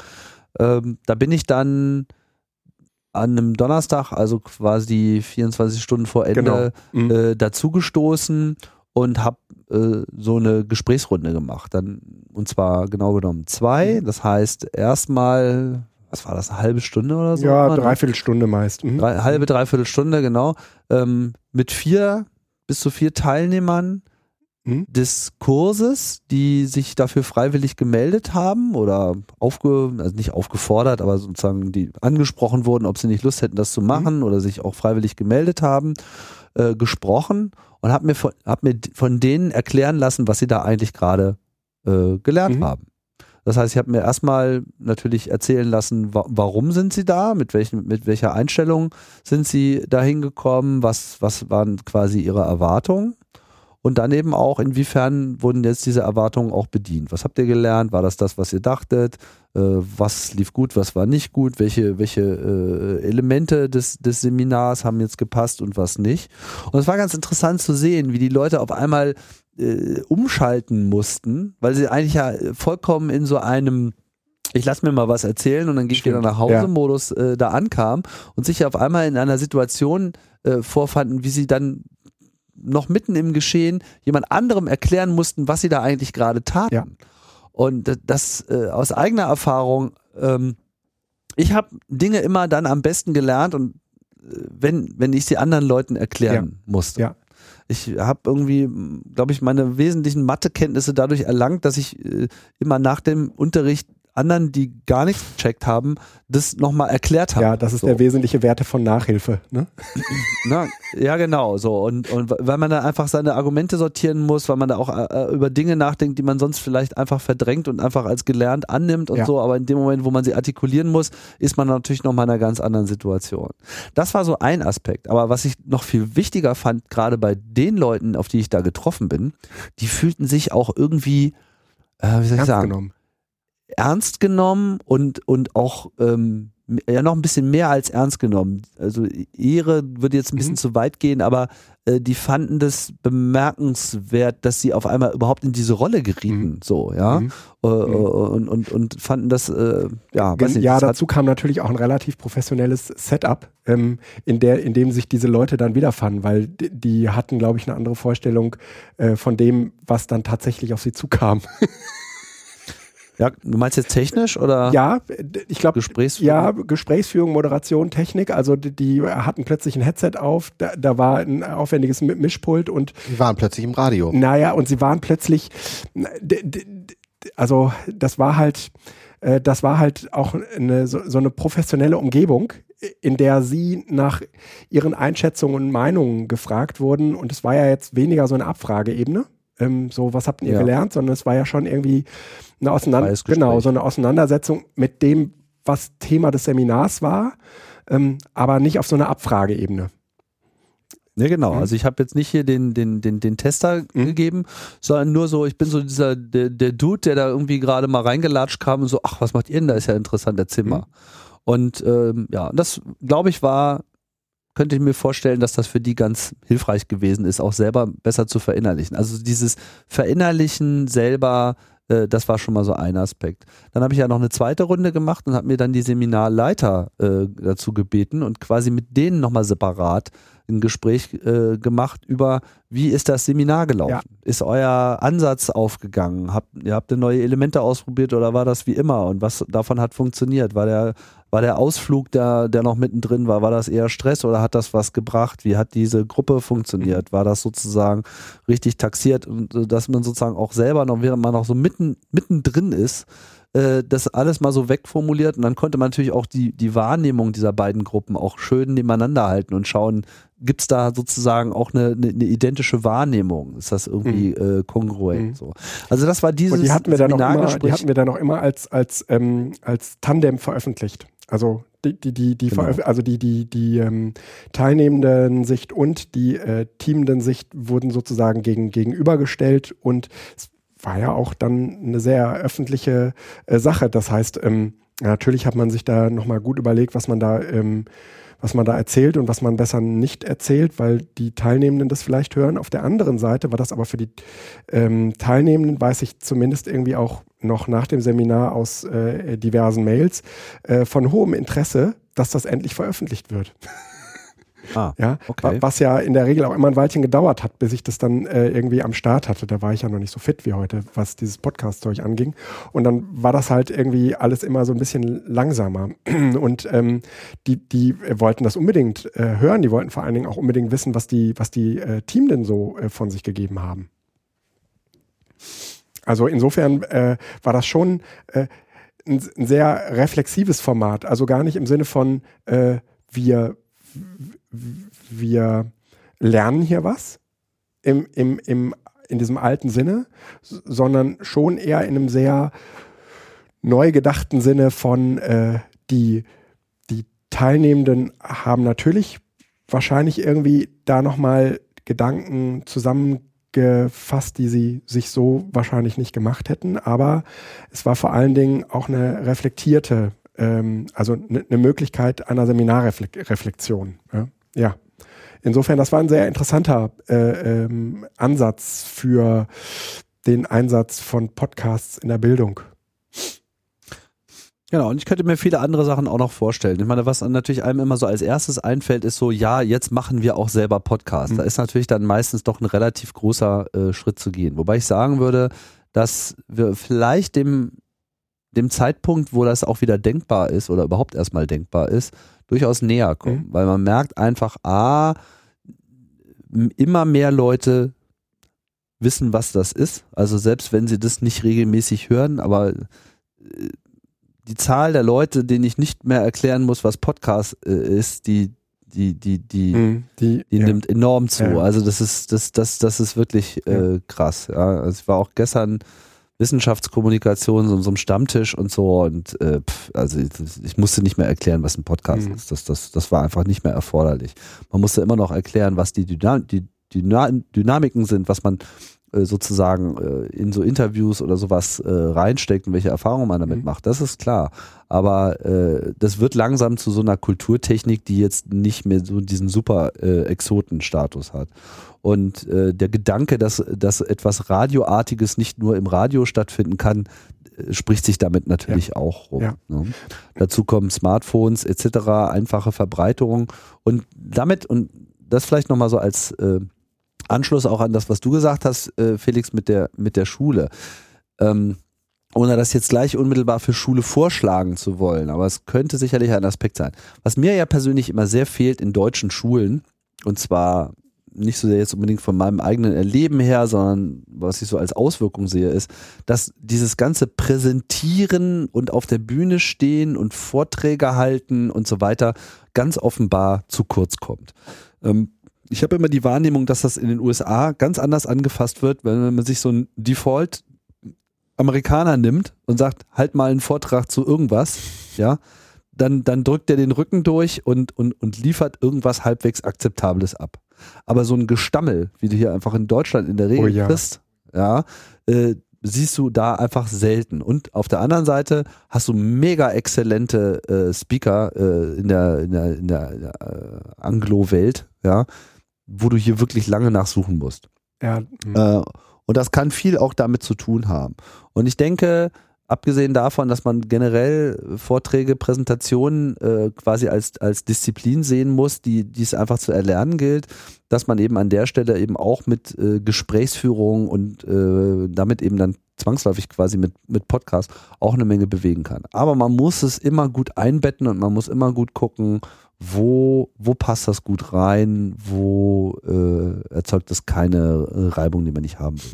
Also an der G Grundschule meiner äh, Kinder äh, hatte ich äh, sowas ähnliches mal vorgeschlagen. Die, die müssen ja so zweite, dritte Klasse müssen ja so viel lesen und die meisten lesen überhaupt nicht gerne, hören sich auch nicht gerne lesen. Und ähm, dann gibt es so Lesewettbewerbe und da ist dann auch von vornherein irgendwie schon klar, dass da wird dann auch nicht jeder hin müssen, sondern natürlich nur die Besten. Und das, das alles äh, ist nicht unbedingt förderlich für, äh, ich packe jetzt mal ein Buch an oder ich, ich habe Bock auf Lesen. Ist aber meistens so die einzige Möglichkeit, äh, um überhaupt das Lesen gescheit zu lernen. Und ähm, das wiederum halte ich ja schon für eine relativ wichtige Kompetenz, so im, im 21. Jahrhundert lesen können. So, und äh, dann habe ich äh, gesagt, na, ähm, was ist denn das Problem? Wir könnten doch einfach, ähm, also wir, ich, ich mache diese Webseite von dieser, von dieser Grundschule, ähm, wir machen das öffentlich und die Kinder ähm, haben auch ähm, Zeit und wir nehmen das theoretisch auch fünfmal auf und da, daraus ähm, äh, sollen kleine Hörspiele entstehen die die Kinder äh, sozusagen fertigen und diese Hörspiele werden dann, sagen wir mal, episodenweise äh, auf diesem äh, Grundschulblog äh, veröffentlicht und ähm, die Kinder hören sich da selbst lesen. Das ist natürlich nicht diese Art des Lesens, Lesens äh, die, die sie so gewohnt sind, weil sie haben das ja vorher irgendwie äh, gut ähm, äh, geübt. Aber ähm, die Erfahrung zu machen, dass sie sich eben auch gut anhören können, wenn sie Dinge vorlesen oder vortragen, ähm, das äh, ist, glaube ich, eine, die man erstmal machen muss. Und solange man die nicht äh, macht, und die kann man denke ich, so im digitalen Bereich ganz gut machen, weil man da auch mal ein bisschen wegschneiden, ein bisschen optimieren und so weiter kann. Und dann klingt das am Ende eben auch gescheit, obwohl das äh, in der äh, Realfassung vielleicht gar nicht so, so doll war. Aber ähm, die, die Grunderfahrung ist erstmal eine sehr, sehr positive und das wiederum, äh, glaube ich, äh, äh, hilft auch extrem, ja, das Selbstbewusstsein und irgendwie die Art und Weise, sich selbst in dem äh, Kontext auch nicht als der Vollhonk äh, wahrzunehmen, das glaube ich schon. Das ist so, so eines dieser Projekte, die ich auf jeden Fall mit dieser Grundschule äh, weiterverfolge. Und ähm, man muss ja auch mal sehen, das Hörspiel selbst ist gerade so in der, in der Kinderwelt, das verschwindet irgendwann, äh, ja schon irgendwie ein sehr, sehr zentraler Bestandteil. Ja, ja. Ne? Also ähm, Dinge hören, Stimmt. machen die total viel. Also natürlich fangen die viel, viel früher äh, auch schon an, um, so Videos und so ein Kram zu gucken, aber. Nee, das Hörspiel äh, an sich hat einen sehr, sehr hohen Wert. Das total. ist halt das Geschichte erzählen, ne? Ja, ja, also genau, das, äh, genau. Mama kannst du noch mal vorlesen. Ja, und ja. das, das, äh, und das selbst zu können, ist heute gar nicht mehr so schwer. Ja? Nee, Siri kann das ja auch inzwischen. Ähm, Siri. Ja, aber ich, ich finde das eine, äh, eine spannende Geschichte, weil ich äh, das, ähm, äh, also ich glaube, dass der, der, Tim da das sehr gut äh, ja auf den Punkt bringt, äh, was da Amerika und Deutschland unterscheidet. Ich habe das so bisher nicht äh, im, im, Blick gehabt. Ähm, ich lasse meine Kinder relativ viel präsentieren, habe aber immer das Gefühl, es ist wahnsinnig uneffektiv. Aber man stellt halt trotzdem fest, ähm, da entsteht was. Und vielleicht ist es tatsächlich eine Kompetenz, die dort geschult wird. Ich möchte jetzt nicht amerikanische Verhältnisse, aber die, die ähm, Kompetenz, sich, also um sich zu zitieren, den Rücken durchzustrecken und äh, aus dem Stand heraus äh, eine Meinung auch zu präsentieren, also sich darzustellen, ähm, das ist ja durchaus nicht schlecht ähm, und äh, wird zunehmend wichtiger für alle Gesellschaftsschichten. Ja? Also mhm. irgendwie so eine Form von, äh, ich habe übrigens eine Meinung und ich stehe dazu und ich kann das jetzt auch darstellen äh, wir müssen nicht alle Debattierweltmeister oder eben äh, TED-Speaker werden, aber so von der Grundhaltung her überhaupt einen Gedanken mal klar und transparent äh, darzustellen und äh, zu präsentieren, äh, schadet nicht. Und, ähm, naja, und das auch das, im ersten Schritt erstmal ohne ein Bild zu tun. Also explizit das nur ich, mit der Stimme. Da ja? würde ich, da würde ich jetzt eher sagen, das spielt tatsächlich keine Rolle. Ähm, das, das muss offen gehalten werden, weil es gibt die visuellen Typen, also man muss alles mal erfahren. Aber es gibt die, die verdammt gut zeichnen können und die machen dir eine Skizze und du erkennst an der Skizze so ein Aha. Andere erzählen unglaublich gut, andere können Videos schneiden, Stop Motion machen. Ähm, Bücher schreiben, das soll jeder machen, aber es muss die Möglichkeit geben, dass man äh, von sich oder ein Thema, was einen bewegt, so darstellen kann, dass man den anderen auch mitnehmen kann. Weil ansonsten steckst du und bleibst in dir drin. Mhm. Ähm, ich stelle aber fest, äh, dass einfach jetzt als Innenansicht aus der Schule, an Gesamtschulen ist das tatsächlich eine Perspektive, die sehr, sehr stark ist. Das wird den Gesamtschülern ja auch nachgesagt. Ähm, die können verdammt gut Gruppenarbeit. Mhm.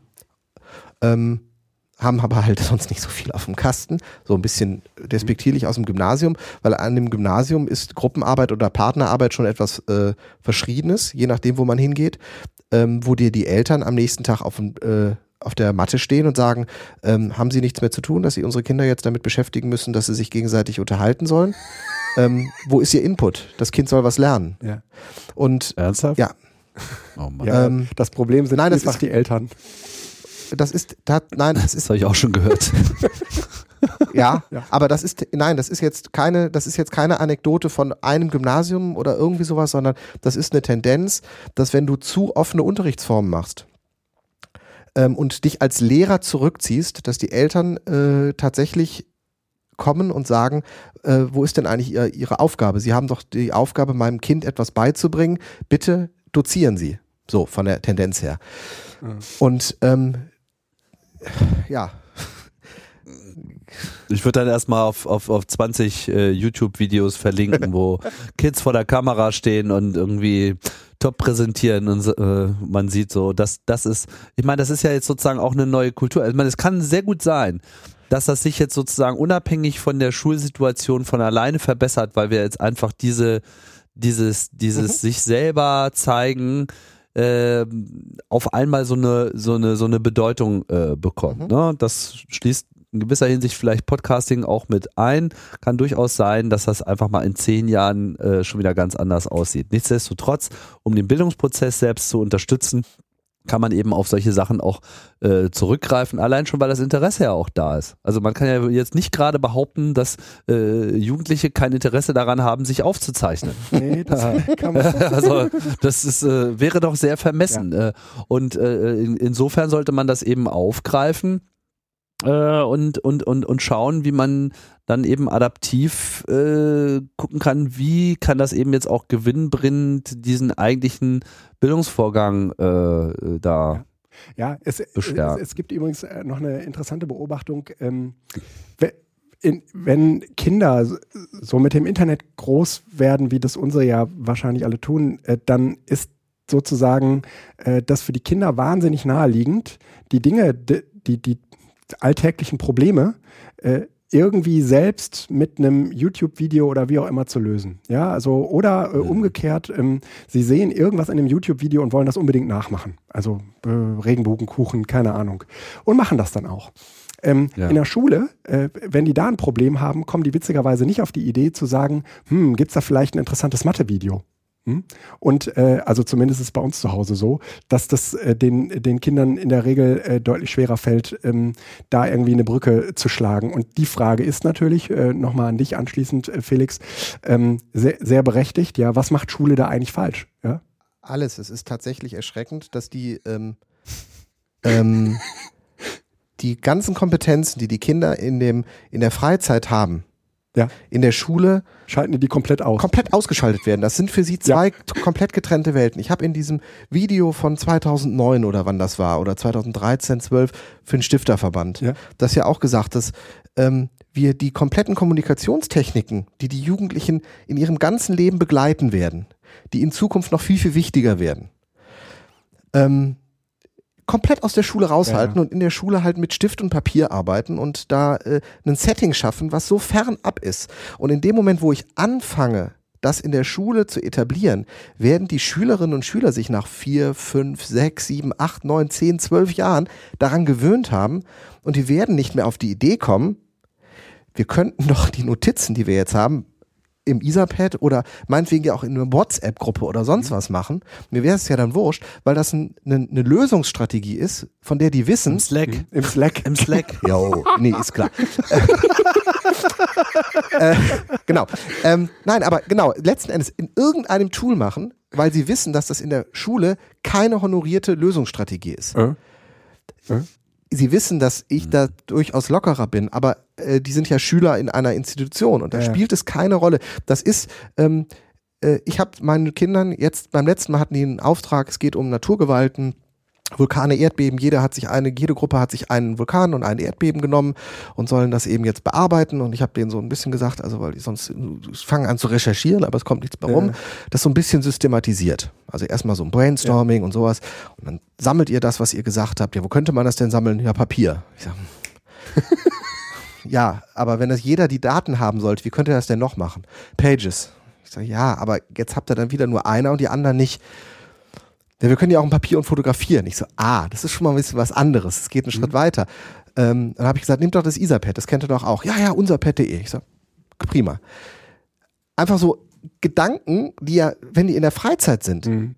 ich weiß nicht, ob die in der Freizeit Etherpad benutzen, aber dann wäre das für die überhaupt keine Frage, dass wenn sie gemeinsam was notieren, was mehrere brauchen, dass die dafür irgendein Tool nehmen, was sie halt gemeinsam auf ihren Handys überall nutzen können. Ja. Das ist in der Schule, da kommen die noch nicht mal drauf, wenn ich sie nicht darauf dränge. Ja weil die das einfach ausgeblendet haben. Und das ist, ähm, das finde ich eine ja. Entwicklung, die finde ich gefährlich.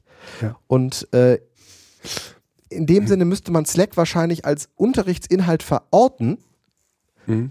damit das überhaupt irgendwo genutzt wird. Und das ist, das ist so grau. Ja, genau. Ja, ja, ja. Man muss die Leute in der Regel dazu zwingen, damit sie es tun. Ja, aber dann ist äh, eigentlich keine Bildung mehr möglich. Ne, genau. Mhm. Ja, gut. Aber, na, ja.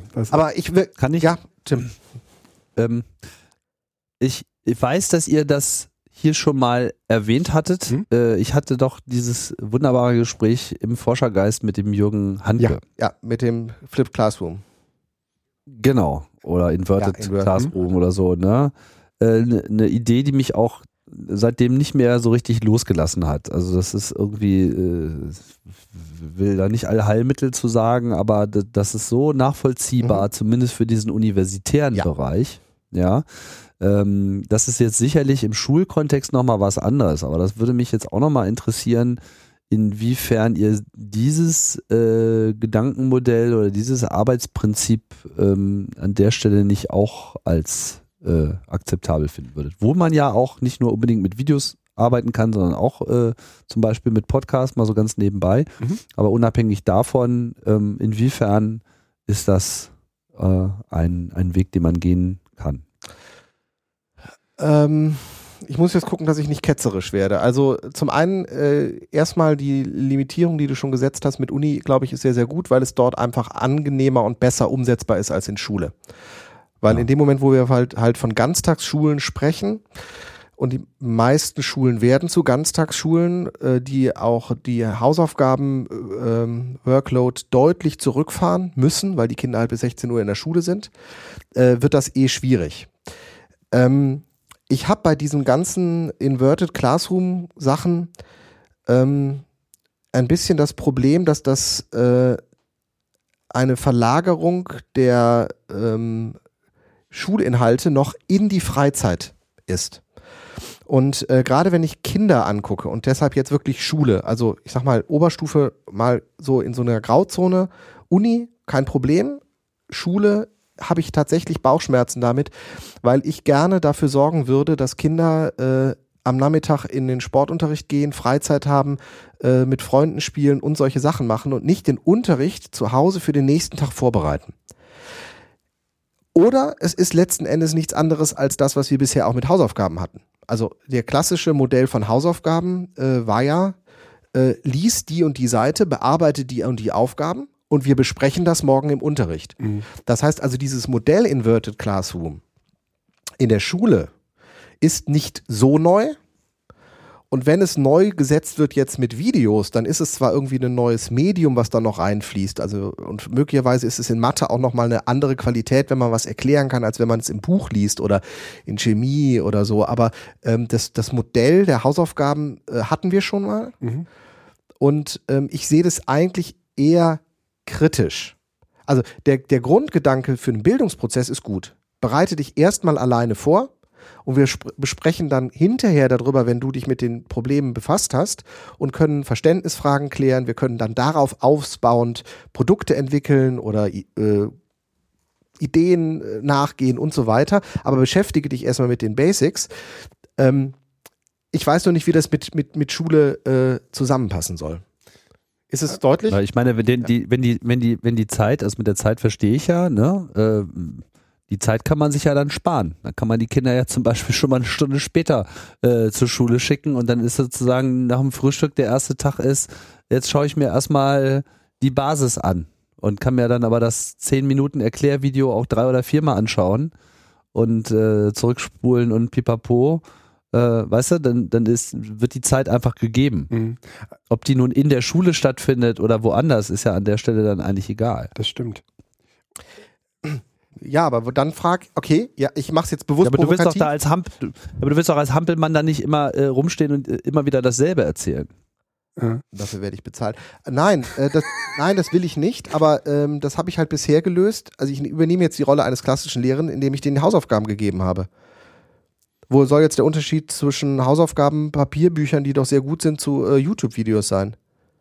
Na, weil Hausaufgaben sind ja im Prinzip nicht lernen überhaupt erstmal grundsätzlich die Fakten von, sondern das ist ja, ja wende, hm. wende es hm. an. Und der Inverted Classroom, in meinem Verständnis, dreht es ja insofern um, als dass die Vertiefung in der Schule stattfindet und eben auch nicht frontal, sondern du stehst eher hinter den Schülern, ja.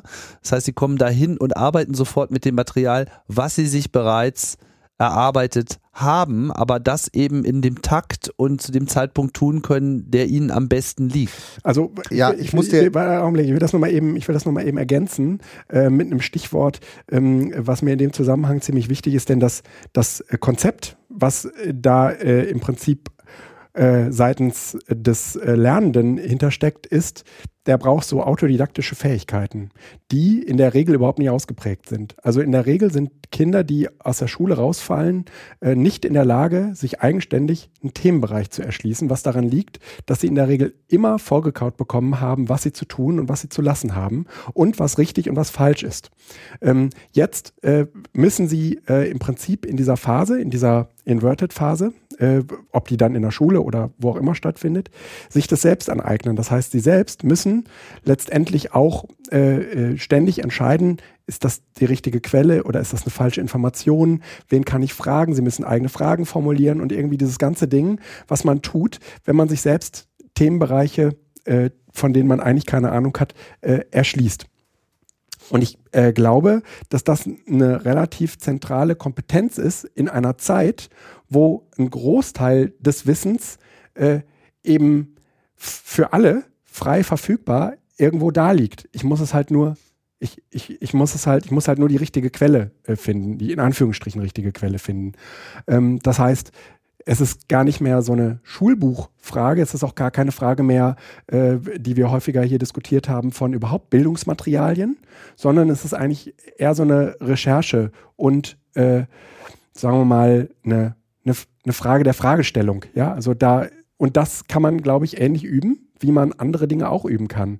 Äh, und das ist auch keine Frage von, na, da bin ich ein Lerntyp für oder nicht, denn das ist äh, eher, sagen wir mal, so ein sehr, sehr grundlegendes Konzept, was letztendlich, das kann man oder das kann man nicht. Und wenn man das nicht kann, dann wird man, glaube ich, auf Dauer in einem in einem Universum, in dem sozusagen äh, jeder von dir erwartet, dass du dir das selbst aneignest. Das ist bei einer Steuererklärung ist ein super Beispiel. Ja, eine Steuererklärung, das erklärt dir niemand. Das lernst du nicht in der Schule, das lernst du nirgendwo. Das, das hast du dir, da liest du dir in der Regel irgendwie diese gedruckten Seiten durch, um zu wissen, was muss ich wo eintragen. Und diese Kompetenz, diese autodidaktische Kompetenz, die in der Schule, sagen wir mal, zu implementieren, fände ich. Äh, ja, aber ich glaube, Tim meinte äh, mit, mit, mit Inverted Classroom ein bisschen was anderes noch, oder? Also, weil das, was du jetzt sagst, ist ja sozusagen die Frage, inwieweit kann ich autodidaktisch mich in ein Thema reinarbeiten. Und Inverted Classroom ist ja äh, nicht das Autodidaktische. Also du musst dir zwar ein Thema anarbeiten, aber du musst dir nicht die Materialien suchen oder sonst was, sondern in der Regel ist äh, so ein Inverted Classroom so aufgebaut, dass äh, klar ist, welches Video man anschaut, zu welchem Thema meistens eben von dem Prof, der auch dann durchaus die Veranstaltung hält, aber das muss nicht der sein. Und dann wird das aufgearbeitet, sodass man schon auf eine gemeinsame Basis zurückgreift und nicht mit dieses mal gucken, was jeder Einzelne recherchiert hat und wo er was gefunden hat. Also das ist noch, ein, noch ein Schritt weiter. Gut, wie man das jetzt, wie man da jetzt genau startet, ist äh, ja nochmal eine, eine, eine, eine Frage des didaktischen Designs. Aber ich würde mal sagen, äh, wo auch immer oder wie auch immer ich mir das Wissen erwerbe, was ich anschließend in der Phase mit dem Experten oder wem auch immer äh, gemeinsam diskutiere und bespreche. Das äh, fände ich jetzt erstmal relativ unerheblich, wie dieses also, Wissen zustande kommt. Ähm, ich glaube äh, tatsächlich, ähm, dass das, was ähm, äh, da mit den Inverted und Flip Classrooms gemacht wird, das ist, das Setting ist, wie ich gerne lernen würde. Du oder ich, ich, ja. ich persönlich. Lernen oder lehren? Lernen erstmal. Ich mache, ich, ich, ich versuche mhm. ja immer auch als Lehrender äh, durchaus die Perspektive des Lernenden anzunehmen. Und in der Oberstufe habe ich das ganz, ganz viel gemacht. In der Oberstufe darf man gerne und viel Hausaufgaben geben. Und ich habe es nämlich tatsächlich so gemacht, dass zu Hause, und das ist mir eben aufgefallen, nicht vertieft wird, was man im Unterricht gemacht hat, sondern in der Regel das nächste Thema gelesen wird, was man in der nächsten Unterrichtsstunde dann bespricht. Das heißt, ich habe das in einer gewissen Weise auf Basis des Buches schon gemacht. Richtig ist, das machen nicht viele. Das meiste ist eigentlich in der Stunde besprechen und zu Hause vertiefen. Und in dem Sinne äh, ist das, war jetzt meine, meine eigene Erfahrung da nicht sehr repräsentativ. Aber jetzt als Lehren, äh, als Lernender, ähm, wenn ich nicht autodidaktisch mich mit einem Thema beschäftige, von dem ich eh total begeistert bin. Sondern wenn ich sage, äh, ich, es gibt jetzt die Notwendigkeit, zum Beispiel Programmieren zu lernen oder irgendwie so mhm. irgendeinen einen komplexen Zusammenhang zu verstehen, der sich für mich nicht ähm, automatisch irgendwie erschließt, sondern in, an die, in den ich mich reinarbeiten muss, dann ist dieses Setting, ich höre mir jemanden an, kann den danach treffen, höre ihn wieder an, treffe ihn, ähm, ein sehr, sehr gutes weil es auch ohne intrinsische Motivation im Sinne von, oh, ich bin total begeistert, ist das sozusagen wie Vorlesung, Seminar. Mhm. Das ist eine, eine äh, flexibilisierte ähm, äh, ja, das, das, die Uni hat das immer schon abgebildet. Ne? Die, es gab immer die Vorlesungen in Seminare, aber es war halt beides örtlich und zeitlich total begrenzt. Und zumindest die Vorlesung kann man halt vollkommen flexibilisieren. Mhm. Und es ist sinnvoll, die Vorlesung eben vor das Seminar zu legen, aber wann und wo und wie das stattfindet, spielt keine Rolle. Und ich kann als nächsten Schritt auch durchaus das Seminar noch ins Digitale übertragen. Aber dieses, diese, diese Übertragung halte ich für sinnvoll, weil ähm, ich eben bin vom Typ her, der, auch wenn in der Gruppenarbeit was anfangen zu bearbeiten, sage ich immer, jeder erstmal für fünf Minuten für sich alleine. Mhm. Ich muss erstmal selbst einmal Gedanken strukturieren. Ich muss selbst einmal erst äh, mir die Sachen durchlesen, nachdenken, bevor ich dann anfange, irgendetwas zu tun. Und in dem Sinne kommt mir das entgegen. Ähm, aber in diesem ganzen Inverted-Prozess passiert ja noch etwas. Also nicht nur die Tatsache, dass ich irgendwo das Wissen irgendwo herkriege, vielleicht sogar, dass ich ähm, irgendwie das Wissen, also dieses Video vom, äh, vom Prof oder so krieg oder vom Lehrer oder Lehrerin, sondern auch, ähm, dass ich ähm, selbst, wenn ich Fragen habe, mich erst einmal an meine Community wende. Also, dass ich sozusagen mich an die anderen wende, mit denen ich da zusammen irgendwie unterwegs bin. Das kommt auf das didaktische Setting der äh, Besprechung dann an. Es ist aber tatsächlich auch, äh, und ich glaube, das ist in der, in der ähm, Forschergeist auch sehr deutlich geworden, äh, setzt, stellt unglaublich hohe ähm, Kompetenzen und äh, Ressourcen, auch Ansprüche an die Institution, die das macht oder an den Lehrenden. Mhm. Weil ich ähm, ein sehr klares Konzept davon haben muss, wie wird das aufgebaut? Mhm. Wie, ist, wie, wie funktioniert dieser ganze Lehrgang? Wie funktioniert das, was wir da lernen? Ähm, es ist nicht sehr flexibel. Also ich kann nicht in der einen Stunde das, in der nächsten Stunde mal irgendwie das machen, sondern es muss von vornherein klar sein, was baut eigentlich auf was wie auf. Das heißt, es ist sehr stark Lehrgang. Ähm, und ich und ich glaube, dass das der Knackpunkt ist, wo es bei den meisten Lehrern dann scheitert, es zu machen und auch bei den Universitätsprofessoren. In dem Moment, wo ich mich aufzeichne, in einer Lehrtätigkeit, mache ich mich angreifbar.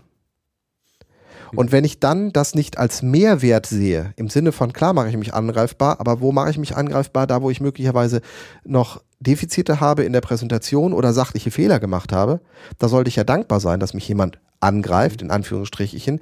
Ähm, das tut ein Lehrer ungerne. Mhm. Weil äh, in dem Selbstverständnis, was der Lehrende in der Klasse hat, ist er derjenige, der das, der, der bewertet, der das Wissen in sich trägt und der sozusagen göttergleich für die 45 Minuten mhm. agieren kann. Und wenn er sich plötzlich angreifbar macht, ist das etwas, was ihm ganz, ganz, ganz zuwider ist. Deshalb lassen sich Lehrer sehr, sehr ungern aufzeichnen. Mhm. Lehrer, die bei YouTube gefilmt worden sind, mhm. das hört man ja auch, ne? Das geht ab. Also wenn, wenn es irgendwo in der Schule jemand äh, einen Lehrer aufgezeichnet hat im Unterricht, das wird sofort, geht bis hoch in die Schulleitung, das wird der Schüler sofort zitiert. Klar, weil es auch tatsächlich etwas ist, was äh, Personenschutz, Datenschutz oder sonst was nicht ganz einfach ist. Aber äh, die Schüler können sich untereinander filmen, wie sie wollen. Aber wer der Lehrer wird gefilmt. Also das ist tatsächlich etwas, wo die Lehrer sofort ähm, die Grenze spüren von dem, was sie ertragen würden. Tja, ja, da muss ich noch einiges tun. Also ich denke ja auch, mit Videos äh, allein wird man wahrscheinlich, äh, ich muss noch mal fragen, Felix, was, äh, was für Klassen und also welche Jahrgänge äh, ähm, ich habe jetzt aus den Erfahrungen von äh, 5 bis äh, 13 berichtet, äh, mache im Moment aber nur äh, eine siebte Klasse, also in den letzten drei Jahren 5, 6 und 7, weil wir eine Schule mhm. neu aufbauen und ähm, habe vorher ähm, in, an der Gesamtschule Barm äh, Referendariat gemacht und einige Jahre unterrichtet. Okay, also nicht, nicht Grundschule. Nein, weiterführende so. Schule ähm, und äh, nicht genau. die schlechtesten. Mhm. Mhm. Ja, also ja und Tim müssen wir jetzt auch ja, ja. also ne, wo ich jetzt natürlich auch noch einen äh, so, so bei dieser ganzen Geschichte so ein bisschen so einen Hintergedanken habe, ist äh, wir haben ja so eine, eine zumindest ich weiß nicht, ob du da offen drüber sprichst, aber eine äh, Schulbiografie, die äh, ähnlich ist und wir kennen sozusagen ah. damit. Äh, wir wissen, wir wissen, wir wissen, jeder weiß die richtigen Technologie genau. Staatsschüler wissen, worum es geht.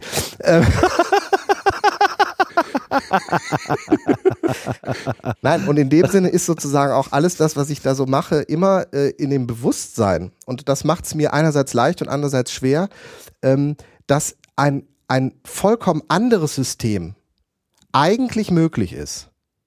Also nicht vollkommen anders, aber in ganz vielen Dingen eine vollkommene Befreiung zum Beispiel von, von Unterrichtsinhalten, die an Jahrgänge gebunden sind. Fünfte Klasse ja. noch nicht lesen und schreiben können. Hey, kommt noch.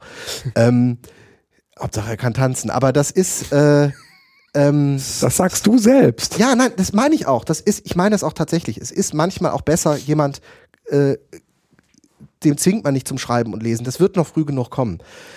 Ähm, nur der, der gemeine Staatsschullehrer, und ich gehe das, übersetze das jetzt mal hoch bis in die Professur, der wird in der Regel immer in dem gleichen System gelernt, mhm.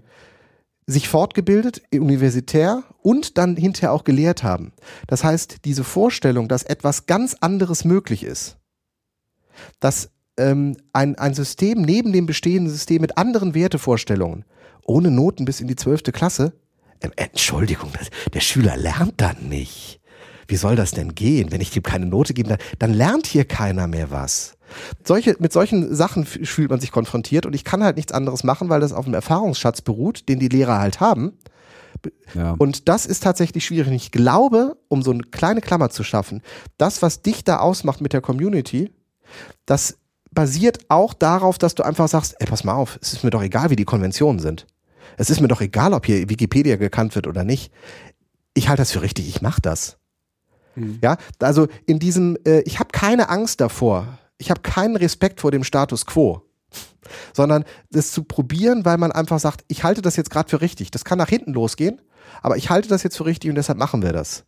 Das ist eine ja, Status quo ist ja auch vor allem unglaublich langweilig. Also. Naja, aber, aber das meine, ist das. Wer, wer als Pädagoge oder Pädagogin aus diesem System raus ist, der hat im Prinzip nur zwei Möglichkeiten. Entweder er sagt, so jetzt bin ich in der gleichen Rolle und jetzt wollen wir es den anderen mal zeigen, oder aber sie sind, sie sind so gepeinigt worden, dass sie sagen, das muss auch anders gehen. Und ich glaube, dazwischen gibt es auch nicht so viel. Und, Wo bin ich jetzt? Ähm, na, du bist, du bist ja ein ganz anderer, weil du, äh, wie ich gerade eben äh, erfahren habe, auch eine ganz anderes Schul, äh, eine ganz andere Schulsozialisation hinter dir hast. Ähm, aber so die Leute, die so wie ich, also einen ganz normalen Schulgang hinter sich haben und dann irgendwann selbst in den Bildungsbereich gegangen sind, die, die ähm, machen das entweder genauso, wie, wie sie selbst das erlebt haben und sind jetzt halt selbst mal am längeren Hebel, ähm, oder aber sie sind das genaue Gegenteil davon und äh, versuchen das dann irgendwie anders zu machen. Und ich glaube, dass ja, das sind, das sind letztendlich auch die Motivationen von den handelnden Personen in den pädagogischen äh, Einrichtungen. Ja. Ne? Und die Schule bleibt alleine, ja. ja. Sollen wir noch mal so ein paar, so, so die, die beiden Sachen, die noch da stehen, machen? Ähm, ja, äh, auf jeden Oder Fall müssen wir schöne Apps noch machen. Ja, und ich würde gerne einen Ausflugstipp geben. Okay. Ähm, vielleicht noch mal kurz äh, abschließend zu dem ganzen äh, Podcast-Thema. Ich glaube, was wir äh, festhalten können, äh, A, da, da ist noch eine Menge Musik drin. B, äh, wer Bildung äh, macht, sollte sich auch mal das Podcast-Konzept anschauen. Da geht unter Umständen äh, was. Und äh, in gewisser Hinsicht sind wir uns äh, vielleicht über den konkreten Weg und die Machbarkeit, äh, was jetzt Schulen und, und digitales, äh, und digital unterstütztes Lernen betrifft, nicht ganz so einig oder haben noch nicht alle Rezepte am Start. Aber dass das in diese Richtung äh, sich bewegen muss, ist, glaube ich, vollkommen außer Frage. Ja, ja, ich denke auch. Aber vielleicht kann man einfach sagen, man, äh, also wir verfolgen das jetzt ja auch schon seit ein paar Jahren. Ähm, spannend wäre, glaube ich, so einen Status quo mal festzuhalten und dann fünf Jahre später einfach zu gucken, was hat sich eigentlich geändert. Ja, das, das sind. Genau. Ja, um zu gucken, wo, wo sind denn die wirklich, also wirklich mal, aber egal, das machen wir nicht jetzt. Genau. Genau. Diese, hm. dieser, dieser, Klammerschluss wurde Ihnen präsentiert von meta Ja, da kommt, da, da kannst du einfach auch nicht anders, Tim. Das ist schon in Ordnung. Sehr gut. Ähm, Felix, äh, du willst was über das Gasometer erzählen? Ja. Oh, da war ich auch. Wann warst du da? Auch jetzt? Äh, vor einem Monat oder so, vor ja. Eröffnung? Oder direkt mit der nee, Nach Eröffnung. Also am 1. März ja, so die auf, ne? Ja, genau. Ja, ja, das geht schon eine ja. Weile. Ähm, Wunder der wie, Natur? Fandst du, wie fandst du es? Ich fand's, ich fand's äh, äh, gut. Ich war ein bisschen, also vielleicht sollte man erstmal sagen, was, was es ist und, okay. und, und, und so, äh, was man da so vorfindet. Ähm, Willst du das mal ausführen? Ganz kurz und du ergänzt mich, okay? Oh, gut, schön. Nein, ähm, Wunder der Natur ist eine Ausstellung im Gasometer in Oberhausen. Ähm, Gasometer ist ja dieser riesen diese Riesenhalle, sag ich mal, äh, ich glaube irgendwie 100 Meter hoch und äh, 50 Meter breit oder 40 Meter breit, ähm, wo immer so gigantomanische äh, Installationen drin gemacht werden. Und ähm, die haben unten auf zwei Etagen äh, groß abgezogene äh, Bilder, äh, hochauflösende Bilder von äh, Natur, Ereignissen, mhm. also so, äh, Tiere bei Fortpflanzung, beim Jagen, beim äh, Ruhen, äh, das Wachsen eines Embryos, die mhm. verschiedenen Stadien von äh, wie wachsen Tiere auf, äh, Augen, Nase, also viele coole äh, Fotos, mhm. muss man echt sagen. Ähm, äh, auch Präparate von verschiedenen Tieren, Geckos und so weiter. Da war ich total baff. Präparate von 1823. Okay. ich denke so, was? Aber klar, wenn die natürlich in Alkohol eingelegt sind, was soll denn da passieren? Da passiert nichts mehr. Das fand ich ganz lustig. Und ähm, ja, also das ist sozusagen so zwei Etagen, wo man die, die Vielfalt äh, der Lebensformen äh, auf der Erde äh, präsentiert bekommt und eben auch mit Begleittexten immer wieder so darauf gestielt wird, mhm. was das eigentlich für eine enorme Vielfalt ist, die hier äh, äh, im Moment immer noch alleine in dem ganzen Universum eigentlich auf unserer kleinen blauen Kugel da ist. Und äh, wenn man dann durch die Ausstellung durch ist, dann äh, geht man in die Mitte, in diese große Halle rein, also durch so eine Decke und über einem schwebt eine 20 Meter breite Weltkugel. Okay. Und zwar äh, frei im Raum, so sieht es zumindest aus. Das Ganze ist abgedunkelt und die wird von allen Seiten mit einem äh, sehr komplexen äh, Beamer-System beleuchtet, sodass das aussieht, als wenn die Welt wirklich dort schweben würde. Okay. Und ähm, als ich da reinkam, war gerade Nacht. Mhm. Und ich bin sozusagen äh, auf, äh, ich weiß nicht, ob es Europa, Amerika oder sonst was war, also da reingegangen, habe nach oben geguckt und habe halt das erleuchtete, die, die erleuchteten Städte so ein bisschen gesehen. Mhm. Und es war äh, ein, ein unglaubliches Gefühl. Und die haben dann so Fat Boys, also diese dicken äh, mhm. Kissen mhm. äh, noch Sitze. dahin gelegt, wo man sich dann drauflegen kann. Und ich glaube, diese ganze, diese ganze Präsentation dauert etwa 20 Minuten, 25 Minuten, wo halt dann ähm, die Entstehung von Wolken, die äh, Strömungen, also die, die Winde, ähm, dann auch die Entstehung von Wasserstoff in der Atmosphäre, Mhm. Äh, einfach einmal animiert werden und die Tag- und Nachtablauf. Und man sitzt da einfach drin, ähm, wie gesagt, dunkel und du siehst halt nur diese leuchtende Kugel und du kannst dich so ein bisschen in diese Situation reinversetzen, wie das gewesen sein muss für die ersten Astronauten, die halt von der Erde weggeflogen sind, zurückschauen und dann diese blaue Kugel okay. so im Raum sehen. Mhm. Und ähm, ich fand das ein unglaublich beeindruckendes, mhm. beeindruckenden Moment, ähm, weil das auch so noch nicht, also habe ich das noch nicht gesehen. Und man kann es auch nicht alle Tage sehen, weil die, die Möglichkeiten, es ist okay. eben nicht nur ein Globus, der von innen beleuchtet ja. wird, der auf deinem Schreibtisch steht, sondern es schwebt da halt wirklich in 20 Meter Größe einfach vor dir im Raum. Mhm. Und ähm, ja, das äh, würde ich jedem empfehlen, allerdings früh anreisen, weil die ähm, Schlange war irgendwie, als wir, wir sind um, um halb elf rein, also relativ früh, also ich glaube um 10 Uhr machen die auf. Ähm, und als wir da um halb drei rauskamen, ähm, war die Schlange irgendwie so lang, dass ich gedacht habe, oh, ich weiß nicht, ob ich mich da jetzt noch anstellen würde, wenn ich jetzt erst kommen würde. Also bist früh du am Tag. Fatboy eingeschlafen oder was hast du die Zeit über gemacht? Nein, aber bis du da durch bist und so, äh, dauert das ein bisschen. Okay. Ja. Wow. Äh, Ergänzung. Ja, ich kann mich da im Wesentlichen äh, anschließen. Ich muss sagen, ich äh, hatte keine konkreten Erwartungen, fand die Fotos an sich super, hätte allerdings mir auch irgendwie noch andere Elemente, äh, mal abgesehen von diesen Präparaten, irgendwie gewünscht. Keine Ahnung, was genau, aber irgendwie, äh, ich war nicht so jetzt nur auf Fotos eingestellt.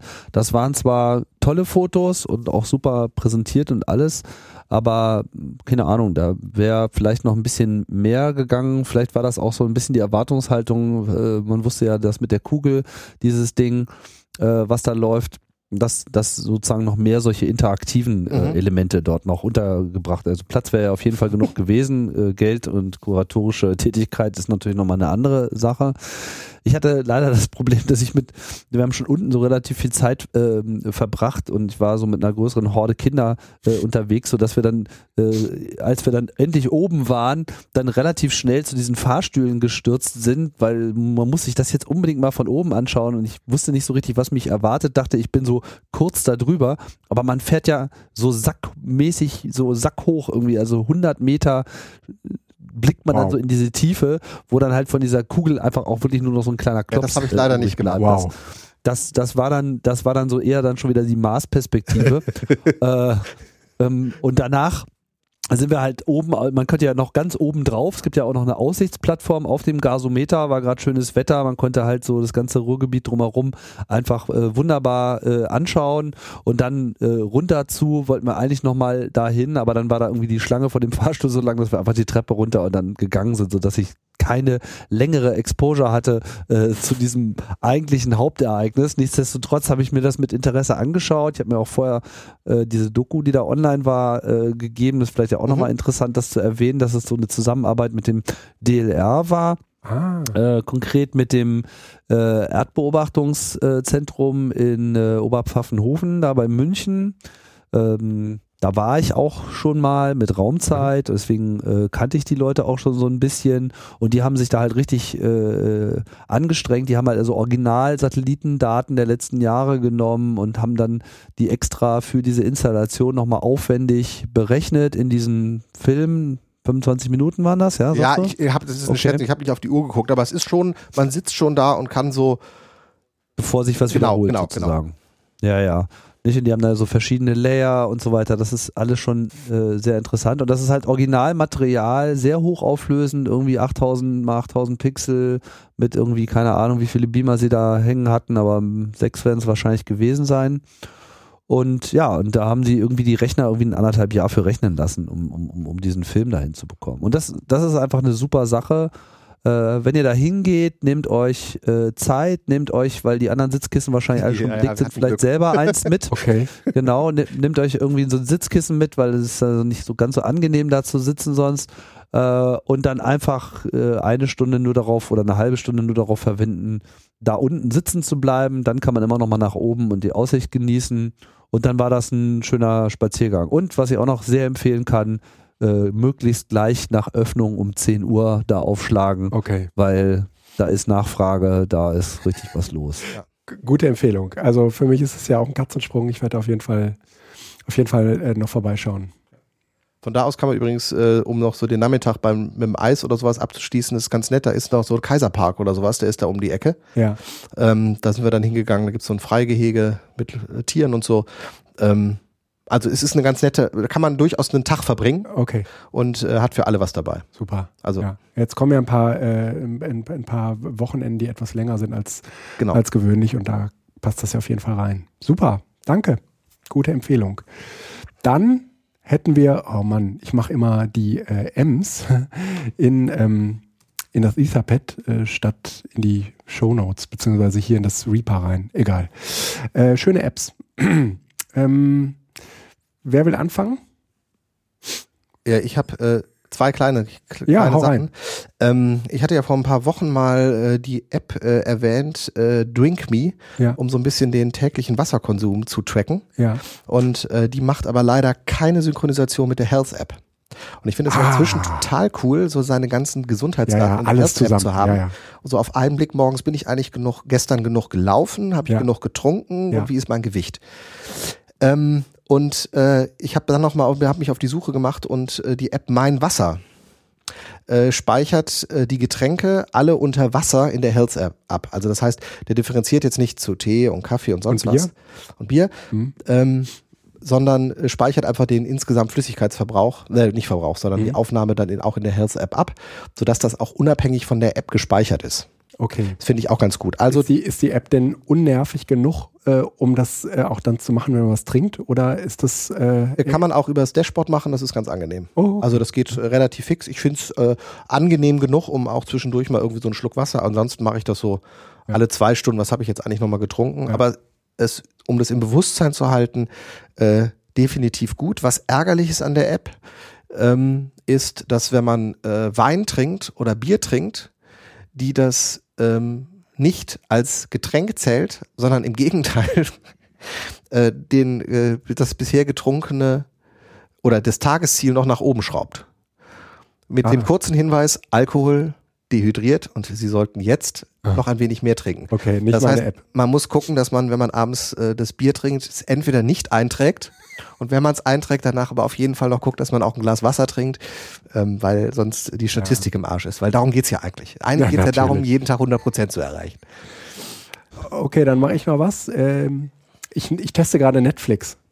Ähm, ich bin ja eigentlich äh, äh, Amazon äh, wir sind alle aus Versehen Amazon Prime Kunde geworden. Ja, ne? aus Versehen. Ähm, und halt immer gedacht, oh, das Netflix, das ist, das sind die, die alles richtig machen und so ein riesiges Angebot. Und ich probiere das gerade aus und äh, denke, naja, klar, die, die haben ein anderes Angebot, aber äh, es ist ähnlich wechselhaft wie das, was ich von Amazon äh, Prime kenne. Also es, es verschwinden auch ständig irgendwie Sachen, die vorher wohl mal da waren. Und ähm, naja, ähm, die, die Kinder finden es gerade ganz gut, weil da gibt's äh, Dragon, äh, wie heißt wie heißt es? Ähm, ähm, und Dragons. Ja, ja, ja, ja, ja genau. Ähm, also Dra von Drachenzähmen auf jeden Fall die, äh, die, diese ganzen Staffeln, das, das finden die Kinder gut. Ja. Ja, Netflix, das ist nur so ein Glorified Videothek. Also ja. die, von diesem alle Filme immer jederzeit äh, sind wir irgendwie noch weit von entfernt. So traurig. Und das ist äh, in der Tat wirklich ja. bekloppt. Und ich habe mir das echt, ich habe, äh, ich hatte eine andere Vorstellung von diesem Dienst. Ja, äh, du kannst noch nicht mal Sachen kaufen. Also ich, also manchmal sagt man ja, okay, willst du jetzt unbedingt gucken, ja, äh, dann kaufst es dir halt, wenn es noch nicht kostenlos kriegst. Äh, aber selbst das geht bei Netflix nicht. Ne? Ähm, du kannst nur mehr Geld bezahlen, um es in höheren Auflösungen zu kaufen. Äh, zu immerhin, also ich meine, wir müssen das schon sagen, wir sind inzwischen da und das ist halt einfach jetzt so ein bisschen so ein die Entwicklungsmöglichkeiten sind auch jetzt, also die, die, die großen Schritte sind einfach weg. Mhm. Ähm, wir können, müssen nicht mehr in die Videothek gehen, wir kriegen eben die meisten Videos ja, online. Ja. Und ähm, dass da halt nicht alle drin sind, ist halt so ein blödes Urheberrechtsgedönse. Ne? Aber für. Nee, das hat mit Urheberrecht nichts zu tun. Meinst du politisch nur? Also ich würde. Nee, das ist, das ist einfach die Hollywood-Studios, die geben, geben das nur sehr selektiv raus. Die haben kein Interesse daran, dass irgendein Anbieter alles hat. Ach so, die wollen der den erste, Konkurrenz der, sozusagen auch intern schaffen, ja. Ja, die teilen, die, die segmentieren sich den Markt, deswegen hast du ja auch noch diesen unterschiedliche Angebote. Du kriegst ja Netflix Deutschland nur einen Bruchteil von dem, was du zum Beispiel in UK oder USA bekommst. Ja, ja, ja also das, das ja. ist überhaupt nicht miteinander zu vergleichen. Das von daher ist das alles bekloppt. Traurig. Ja. Du hast noch was, äh, Felix? Ähm, ja, jetzt muss ich mal eben gucken, wollte ich nicht dazu noch kurz was sagen? Egal, lass Bank, mal kurz. Banking in äh, etwas modern. Genau, äh, Number 4, äh, Number 26. Kennst du das? Nee. Tim, nee. kennst du das? Diese Karte ja. hast du auch oder? Äh, ich habe das mal beantragt, aber war bisher zu bekloppt, da meinen Identitätsprozess mal abzuschließen. Aber ich weiß, das ist halt so eine äh, ja, eine internetaffine äh, Bank. Genau. Und, Ach, das ähm, ist eine Bank, das ist Genau, Number 20, Six ist äh, eine Bank, die bieten halt eine Master- und eine Maestro-Card an, kostenlos und mhm. äh, arbeiten mit der Wirecard-Bank, äh, irgendwie, die wohnt in Bayern, die macht solche Sachen, ähm, zusammen und ähm, machen ein Online-Konto, also machen ein, ein Bankkonto. Also ich, vorab, also das mit dem Geld ist auch noch so eine Sache, die irgendwann mal neu gemacht werden kann. So insgesamt. Irgendwie. Ja, da sind sie ja dran. Ja, aber irgendwie so ganz, also äh, so. Ähm, aber das, was die machen, ist tatsächlich von dem, was ich das bisher so mitgekriegt habe, äh, ein guter Schritt in die richtige Richtung. Äh, du kannst kontaktlos zahlen. Das heißt, ähm, wenn ich äh, nach Aldi oder äh, Rewe oder tanken oder sonst was gehe und bin unter 25 Euro, dann lege ich nur die Karte auf den, äh, das Terminal. Da macht's einmal Pieps Auf und fertig. Terminal? Ja, auf dieses Buchungsterminal. Das äh, diese, wo du die EC-Karte normalerweise reinschiebst. Wo ich die normalerweise reinschiebe und tippe oder sonst was. Ja. Da ist halt äh, NFC, also so wie das dann auch in Zukunft wahrscheinlich mit den ja, ja. Apple, äh, also mit den iPhones und Apple Watch ah, und sonst okay. was geht. Das geht halt auch mit einer Karte bis 25 Euro. Aha. Ist natürlich sicherheitstechnisch komisch, weil man keine Bestätigung abgibt, dass du das wirklich bist. Du musst also schon auf die Karte aufpassen. Aber haften tut äh, in dem Fall der Kreditkartenherausgeber Bank, oder die Bank. Bank. Und es ist halt total geil, weil es einfach schneller als Bargeld geht. Ich halte das Ding drauf, es macht Pieps, bei der Kasse sagt, es ist bezahlt, die guckt dich ein bisschen komisch an, weil sie denkt, der hat doch gar nichts gemacht, aber die Kasse sagt mir ja, ist bezahlt und dann gehst du raus. Also nicht PIN eingeben, warten, bis der PIN-Code bestätigt ist, Karte wieder rausnehmen ja. oder sonst was und auch nicht mit Kleingeld hin und her, sondern einfach und dann bei, äh, also dann gehst du aus dem Laden raus und in dem Moment macht dein Handy Pling und die App von Number äh, 26 sagt dir, sie haben gerade dort eingekauft für den und den Betrag. Das heißt, das Konto wird instantan aktualisiert. Und das finde ich großartig. Also nicht so in diesem Sinne, Sie haben was gekauft und in zwei Tagen oder in zwei Wochen buchen mhm. wir das dann ab und dann mhm. wird das äh, berechnet oder sonst was, sondern du hast immer den aktuellen oh. Stand. Oh. Also innerhalb von wenigen Sekunden. Okay, und du hast einfach dein Girokonto dahin umgezogen, oder was? Ich habe äh, da jetzt nur ein zusätzliches Konto angelegt, weil ich eine Mastercard brauchte. Also es ist nicht mein Gehaltskonto, weil das tatsächlich eine Projektbank ist. Also das ist eine Bank, die mit einer anderen, oder es ist keine Bank. Number äh, 26 ist keine Bank, sondern die arbeitet mit einer Bank zusammen und bietet sozusagen einen Service an. Die kooperiert mhm. mit einer Bank. Sie hat keine Banklizenz. Ah, deshalb okay. ist das auch im Moment noch etwas, was auf Risikokapital basiert und die versuchen im Moment das Ganze, also es ist auch noch nicht so alt. Äh, ich würde da im Moment noch nicht das Gehaltskonto hinziehen. Hm? Also das wird schon irgendwie alles sicher sein, weil dahinter schon eine Bank steht, aber äh, das, so weit bin ich nicht gegangen. Aber ich finde die Idee, also wenn ich jetzt sozusagen, wenn mir die Sparkasse gehören würde oder die Deutsche Bank hm. und ich würde dieses Produkt sehen, hm. würde dir das Angst machen? Würde ich sagen, Leute, wir sollten uns überlegen, ob wir die nicht kaufen oder zumindest es genau so machen und noch vielleicht besser. Aha. Weil das ist eine Art, äh, da muss es hingehen. Also diese, okay. das ist ja, es ist ja verrückt, ne? dass selbst Überweisungen von äh, zwei Banken innerhalb von Deutschlands immer noch zwei Tage brauchen. Ja. Das sind, das, das, das will ich alles nicht mehr. Also eigentlich. Okay. Aber es funktioniert. Ja, das ist, das ist total bescheuert. Schön, probiere ich aus. Gut. So häufig, wenn der Felix was empfiehlt. Ja, die letzten Worte äh, also die vorletzten Worte äh, sollte wie in jedem anständigen Podcast, wo äh, Menschen zu Gast sind, der Gast haben. Also Tim, hau rein. Wie war die Frage noch gleich?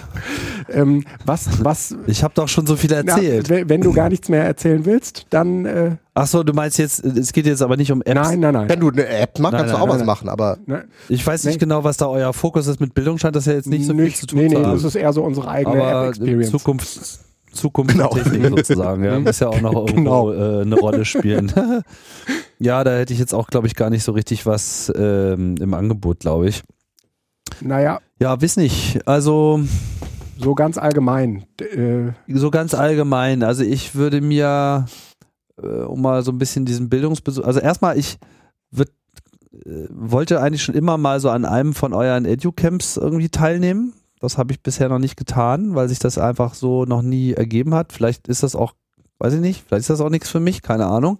Aber, aber da, da kann aber, ich mal sagen, 7. bis 9. Oktober in Hattingen ein sehr, sehr schönes, besonderes Educamp, weil es äh, in, äh, also weil alle gemeinsam in so einem Tagungszentrum hocken. Also so richtig mit Übernachtung und 24 ja, Stunden und aber so. Aber trotzdem Camp und alles. Ja. Ja, ja, das ist dann. Äh, ja, das ist so. Richtig jetzt Herbst, das ist Herbstferienzeit. Nur, nur, dass du es weißt. Ja, genau. Ja, und ich ähm, verfolge halt so mit einem Auge so diese ganze Digitalisierungsbewegung. Ich meine, ich finde das ja schon mal ganz gut, dass es überhaupt Leute gibt, die sich in diesem Bildungsbereich äh, so ein bisschen mit Zukunft beschäftigen. So, das ist ja, finde ich, schon mal ein, ein ziemlich großer äh, Schritt nach vorne. Ne? Ich finde es immer so lustig, wenn, ja, du hast, glaube ich, die Formulierung vorhin auch gemacht, so die Kinder, die heute so selbstverständlich mit dem Internet ja. aufwachsen. Ja, das bin ich. Ja, ja, ja. Ich bin selbstverständlich mit dem Internet aufgewachsen. Und das ist alles schon 20 Jahre her Hä? oder 30. Mhm. Und Mann, yes. kann es endlich mal losgehen? Also, wie lange soll ich denn noch warten? Das, das, also diese, das, äh, mir, mir geht das einfach alles viel zu langsam. Ich weiß, der Rest, der braucht halt so ein bisschen äh, Trott, aber man fühlt sich halt schon so ein bisschen verarscht, wenn dann irgendwie so die Politelite dann so 2015 der Meinung ist, so ja, äh, wir haben uns das jetzt mal angeschaut, alles total neu hier und so, wir müssen uns erstmal orientieren und so, wo wart ihr? Ja. Ja, ja, also äh, ja. das, das kann doch nicht euer Ernst sein. naja, ja. Und mhm. was und was so Entscheidungspersonen äh, betrifft, die, sagen wir mal, jetzt an den Hebeln eigentlich säßen, an denen man jetzt auch mal hebeln muss, die muss man dann doch schon jetzt mal ein bisschen auch an die Kandare nehmen und denen mal so ein bisschen klar machen, dass sie halt vielleicht unter Umständen dann doch ein bisschen mehr Teil des Problems als der Lösung sind. Ja? Und den Prozess oh ja. äh, begleite, begleite ich. Oh, auch. ja. Sag nur 16.000er DSL-Leitung für jede Schule. Hm, die Zukunft. Ja, so sieht die Wenn's aus. mal woanders besser aussehe. ja, ne? Heute haben wir wieder gelernt, dass ja, Kupfer ist ja Glasfaser, also von daher da ist noch einiges. Äh, Achso, ist heute rausgekommen. Zu holen. Ich wusste das ja schon lange, ja, aber jetzt ist offiziell gut. es ist so, äh, die, das ist, es ist wirklich ein Drama. Oh ja. Oh ja. Es gibt ja auch Glasfaser-Koaxialkabel. Die finde ich auch immer gut. Super. The best. Ähm, ich habe auch noch. Alles gesagt, Guido. Ja, ja. Ich, ich habe ich hab noch eine Sache, die ich äh, unbedingt loswerden will. Ähm, ich habe ein kleines neues Podcast-Projekt gestartet. Das äh, mache ich zusammen mit der mobilen Beratung äh, Berlin-Brandenburg. Und die mobile Beratung äh, Berlin-Brandenburg, das sind Leute, die praktisch auf dem Land vor allen Dingen dafür zuständig sind, äh, Institutionen, in der Regel öffentliche, dabei zu beraten, wie sie mit äh, Rassisten umgehen, also oder äh, ähm, Rechtsextremisten. Und äh, ich hatte letztes Jahr in Berlin irgendwie so ein Seminar und da habe ich die kennengelernt und haben die Stories erzählt. Da ist mir, da ist mir wirklich der Kit aus der Brille geflogen und äh, dann habe ich gedacht, okay, das, das müssen wir unbedingt äh, da, da, das müssen, da müssen wir unbedingt einen Podcast zu machen und äh, wir sind gerade dabei, äh, alle sagen wir mal, ähm, rechtsextremistischen Bewegungen ähm, so zu beschreiben und zu erklären, wie die ticken, wo die herkommen, was die machen, wo man die findet, wie die aussehen, was die denken und so weiter. Und das ist, äh, wir, wir haben das Projekt ge genannt, äh, sag es nochmal, sag es noch einmal. Und äh, zwar haben wir es deswegen getan, weil sowieso alle über Rechtsextremismus reden und einige in dem Bereich auch schon alles gesagt wurde. Aber äh, bei Podcasts, äh, wie so äh, häufig auch schon erklärt, hat man die Möglichkeit, es noch einmal richtig zu tun. Deswegen haben wir den Podcast so genannt, sag es noch einmal. Und äh, wir äh, gehen da relativ, sagen wir mal, ähm, na, ähm, strukturiert äh, vor und haben jetzt pro Podcast so eine rechtsextreme Bewegung, die ähm, nächste, die ich, äh, also ich habe bisher nur die Nullnummer äh, veröffentlicht, äh, die ersten drei sind aber produziert und die, die ich heute oder morgen noch veröffentlichen will, wird sich als allererstes mal mit freien Kameradschaften befassen. Und äh, wir haben auch was zu äh, völkischen Siedlern gemacht, also alles irgendwie, sagen wir mal, äh, so rechtsextreme Bewegungen, wo einem wirklich wo einem wirklich die Spucke wegbleibt. Das ist erstens, dass es sowas gibt und zweitens die Art und Weise, wie die beiden darüber erzählen, weil sie ja auch, äh, sagen wir mal, ganz viel so aus ihrem eigenen äh, Erleben dazu beitragen können. Das lässt einem echt irgendwie ja, die, die Stimme gefrieren. Das ist äh, gruselig. Aber äh, trotzdem äh, natürlich sehr, sehr interessant. Ähm, das wird eine sehr limitierte äh, Sache werden, so von 12, 13 Ausgaben, mehr, mehr Bewegung gibt es da eigentlich auch nicht. Das ist auch schon irgendwie genug. Äh, jedenfalls kann man diese 12, 13 auf jeden Fall ziemlich präzise voneinander abgrenzen. Und das tun wir gerade. Ja, das ist äh, so, ein, so ein kleines neues Projekt, was wir da äh, starten und äh, da würde ich mich natürlich freuen, wenn, äh, wenn da alle irgendwie mal reinhören, die auch diese kleine äh, äh, neue Folge von BZT gehört haben. Mir fällt noch eine Sache ein. Ihr, äh, weiß nicht, wann, wann, wann veröffentlicht ihr diese Sendung? Umgehend? Umgehend, ja. Also okay. Äh, dann äh, lohnt es vielleicht auch nochmal darauf hinzuweisen, dass ja nächste Woche die Republika ist. Oh ja. Oh ja. Äh, mit, mit dem schon erwähnten äh, Projekt Sendezentrum haben wir eine kleine, feine äh, Bastion dort. Also es gibt einen Anlaufpunkt für Podcast-interessierte Menschen. Wen also das Thema generell interessiert, das Sendezentrum ist dort präsent in diesem großen Haupthallen-Dingsbums. Du weißt schon, wo diese ganzen mhm. äh, Stände mhm. sind zwischen den Vortragssälen. Äh, da habe ich jetzt gerade keine Standnummer zur Hand, aber irgendwo stehen wir da rum. Und ähm, ja, das ist sozusagen als äh, Undocking-Punkt gedacht und man kann da auch gerne einen Podcast aufnehmen, wenn man äh, möchte. Ja, und dann im Anschluss haben wir die auch von mir schon angedeutete Subscribe, äh, der Event, der findet dann halt äh, in Berlin Samstag, statt, genau. Ja, ja. Äh, genau, wir fangen mal Freitagnachmittag an und dann geht es so Samstag, Sonntag. Und ja, das ist sozusagen das erste Mal unter neuer Flagge, auch wenn sich ja also inhaltlich jetzt nicht so viel dramatisch ändern wird. Das ist sozusagen immer noch so eher das Workshop-Modell. Allerdings äh, sind wir auch schon den nächsten Schritt gegangen und haben den nächsten Termin äh, festgelegt. Wir machen das ja mal halbjährlich. Und die Subscribe 8 wird dann halt in einem anderen Ort und äh, vor allem auch in einer anderen Stadt stattfinden. Das heißt, wir gehen mal weg von Berlin, gehen in den Süden nach München.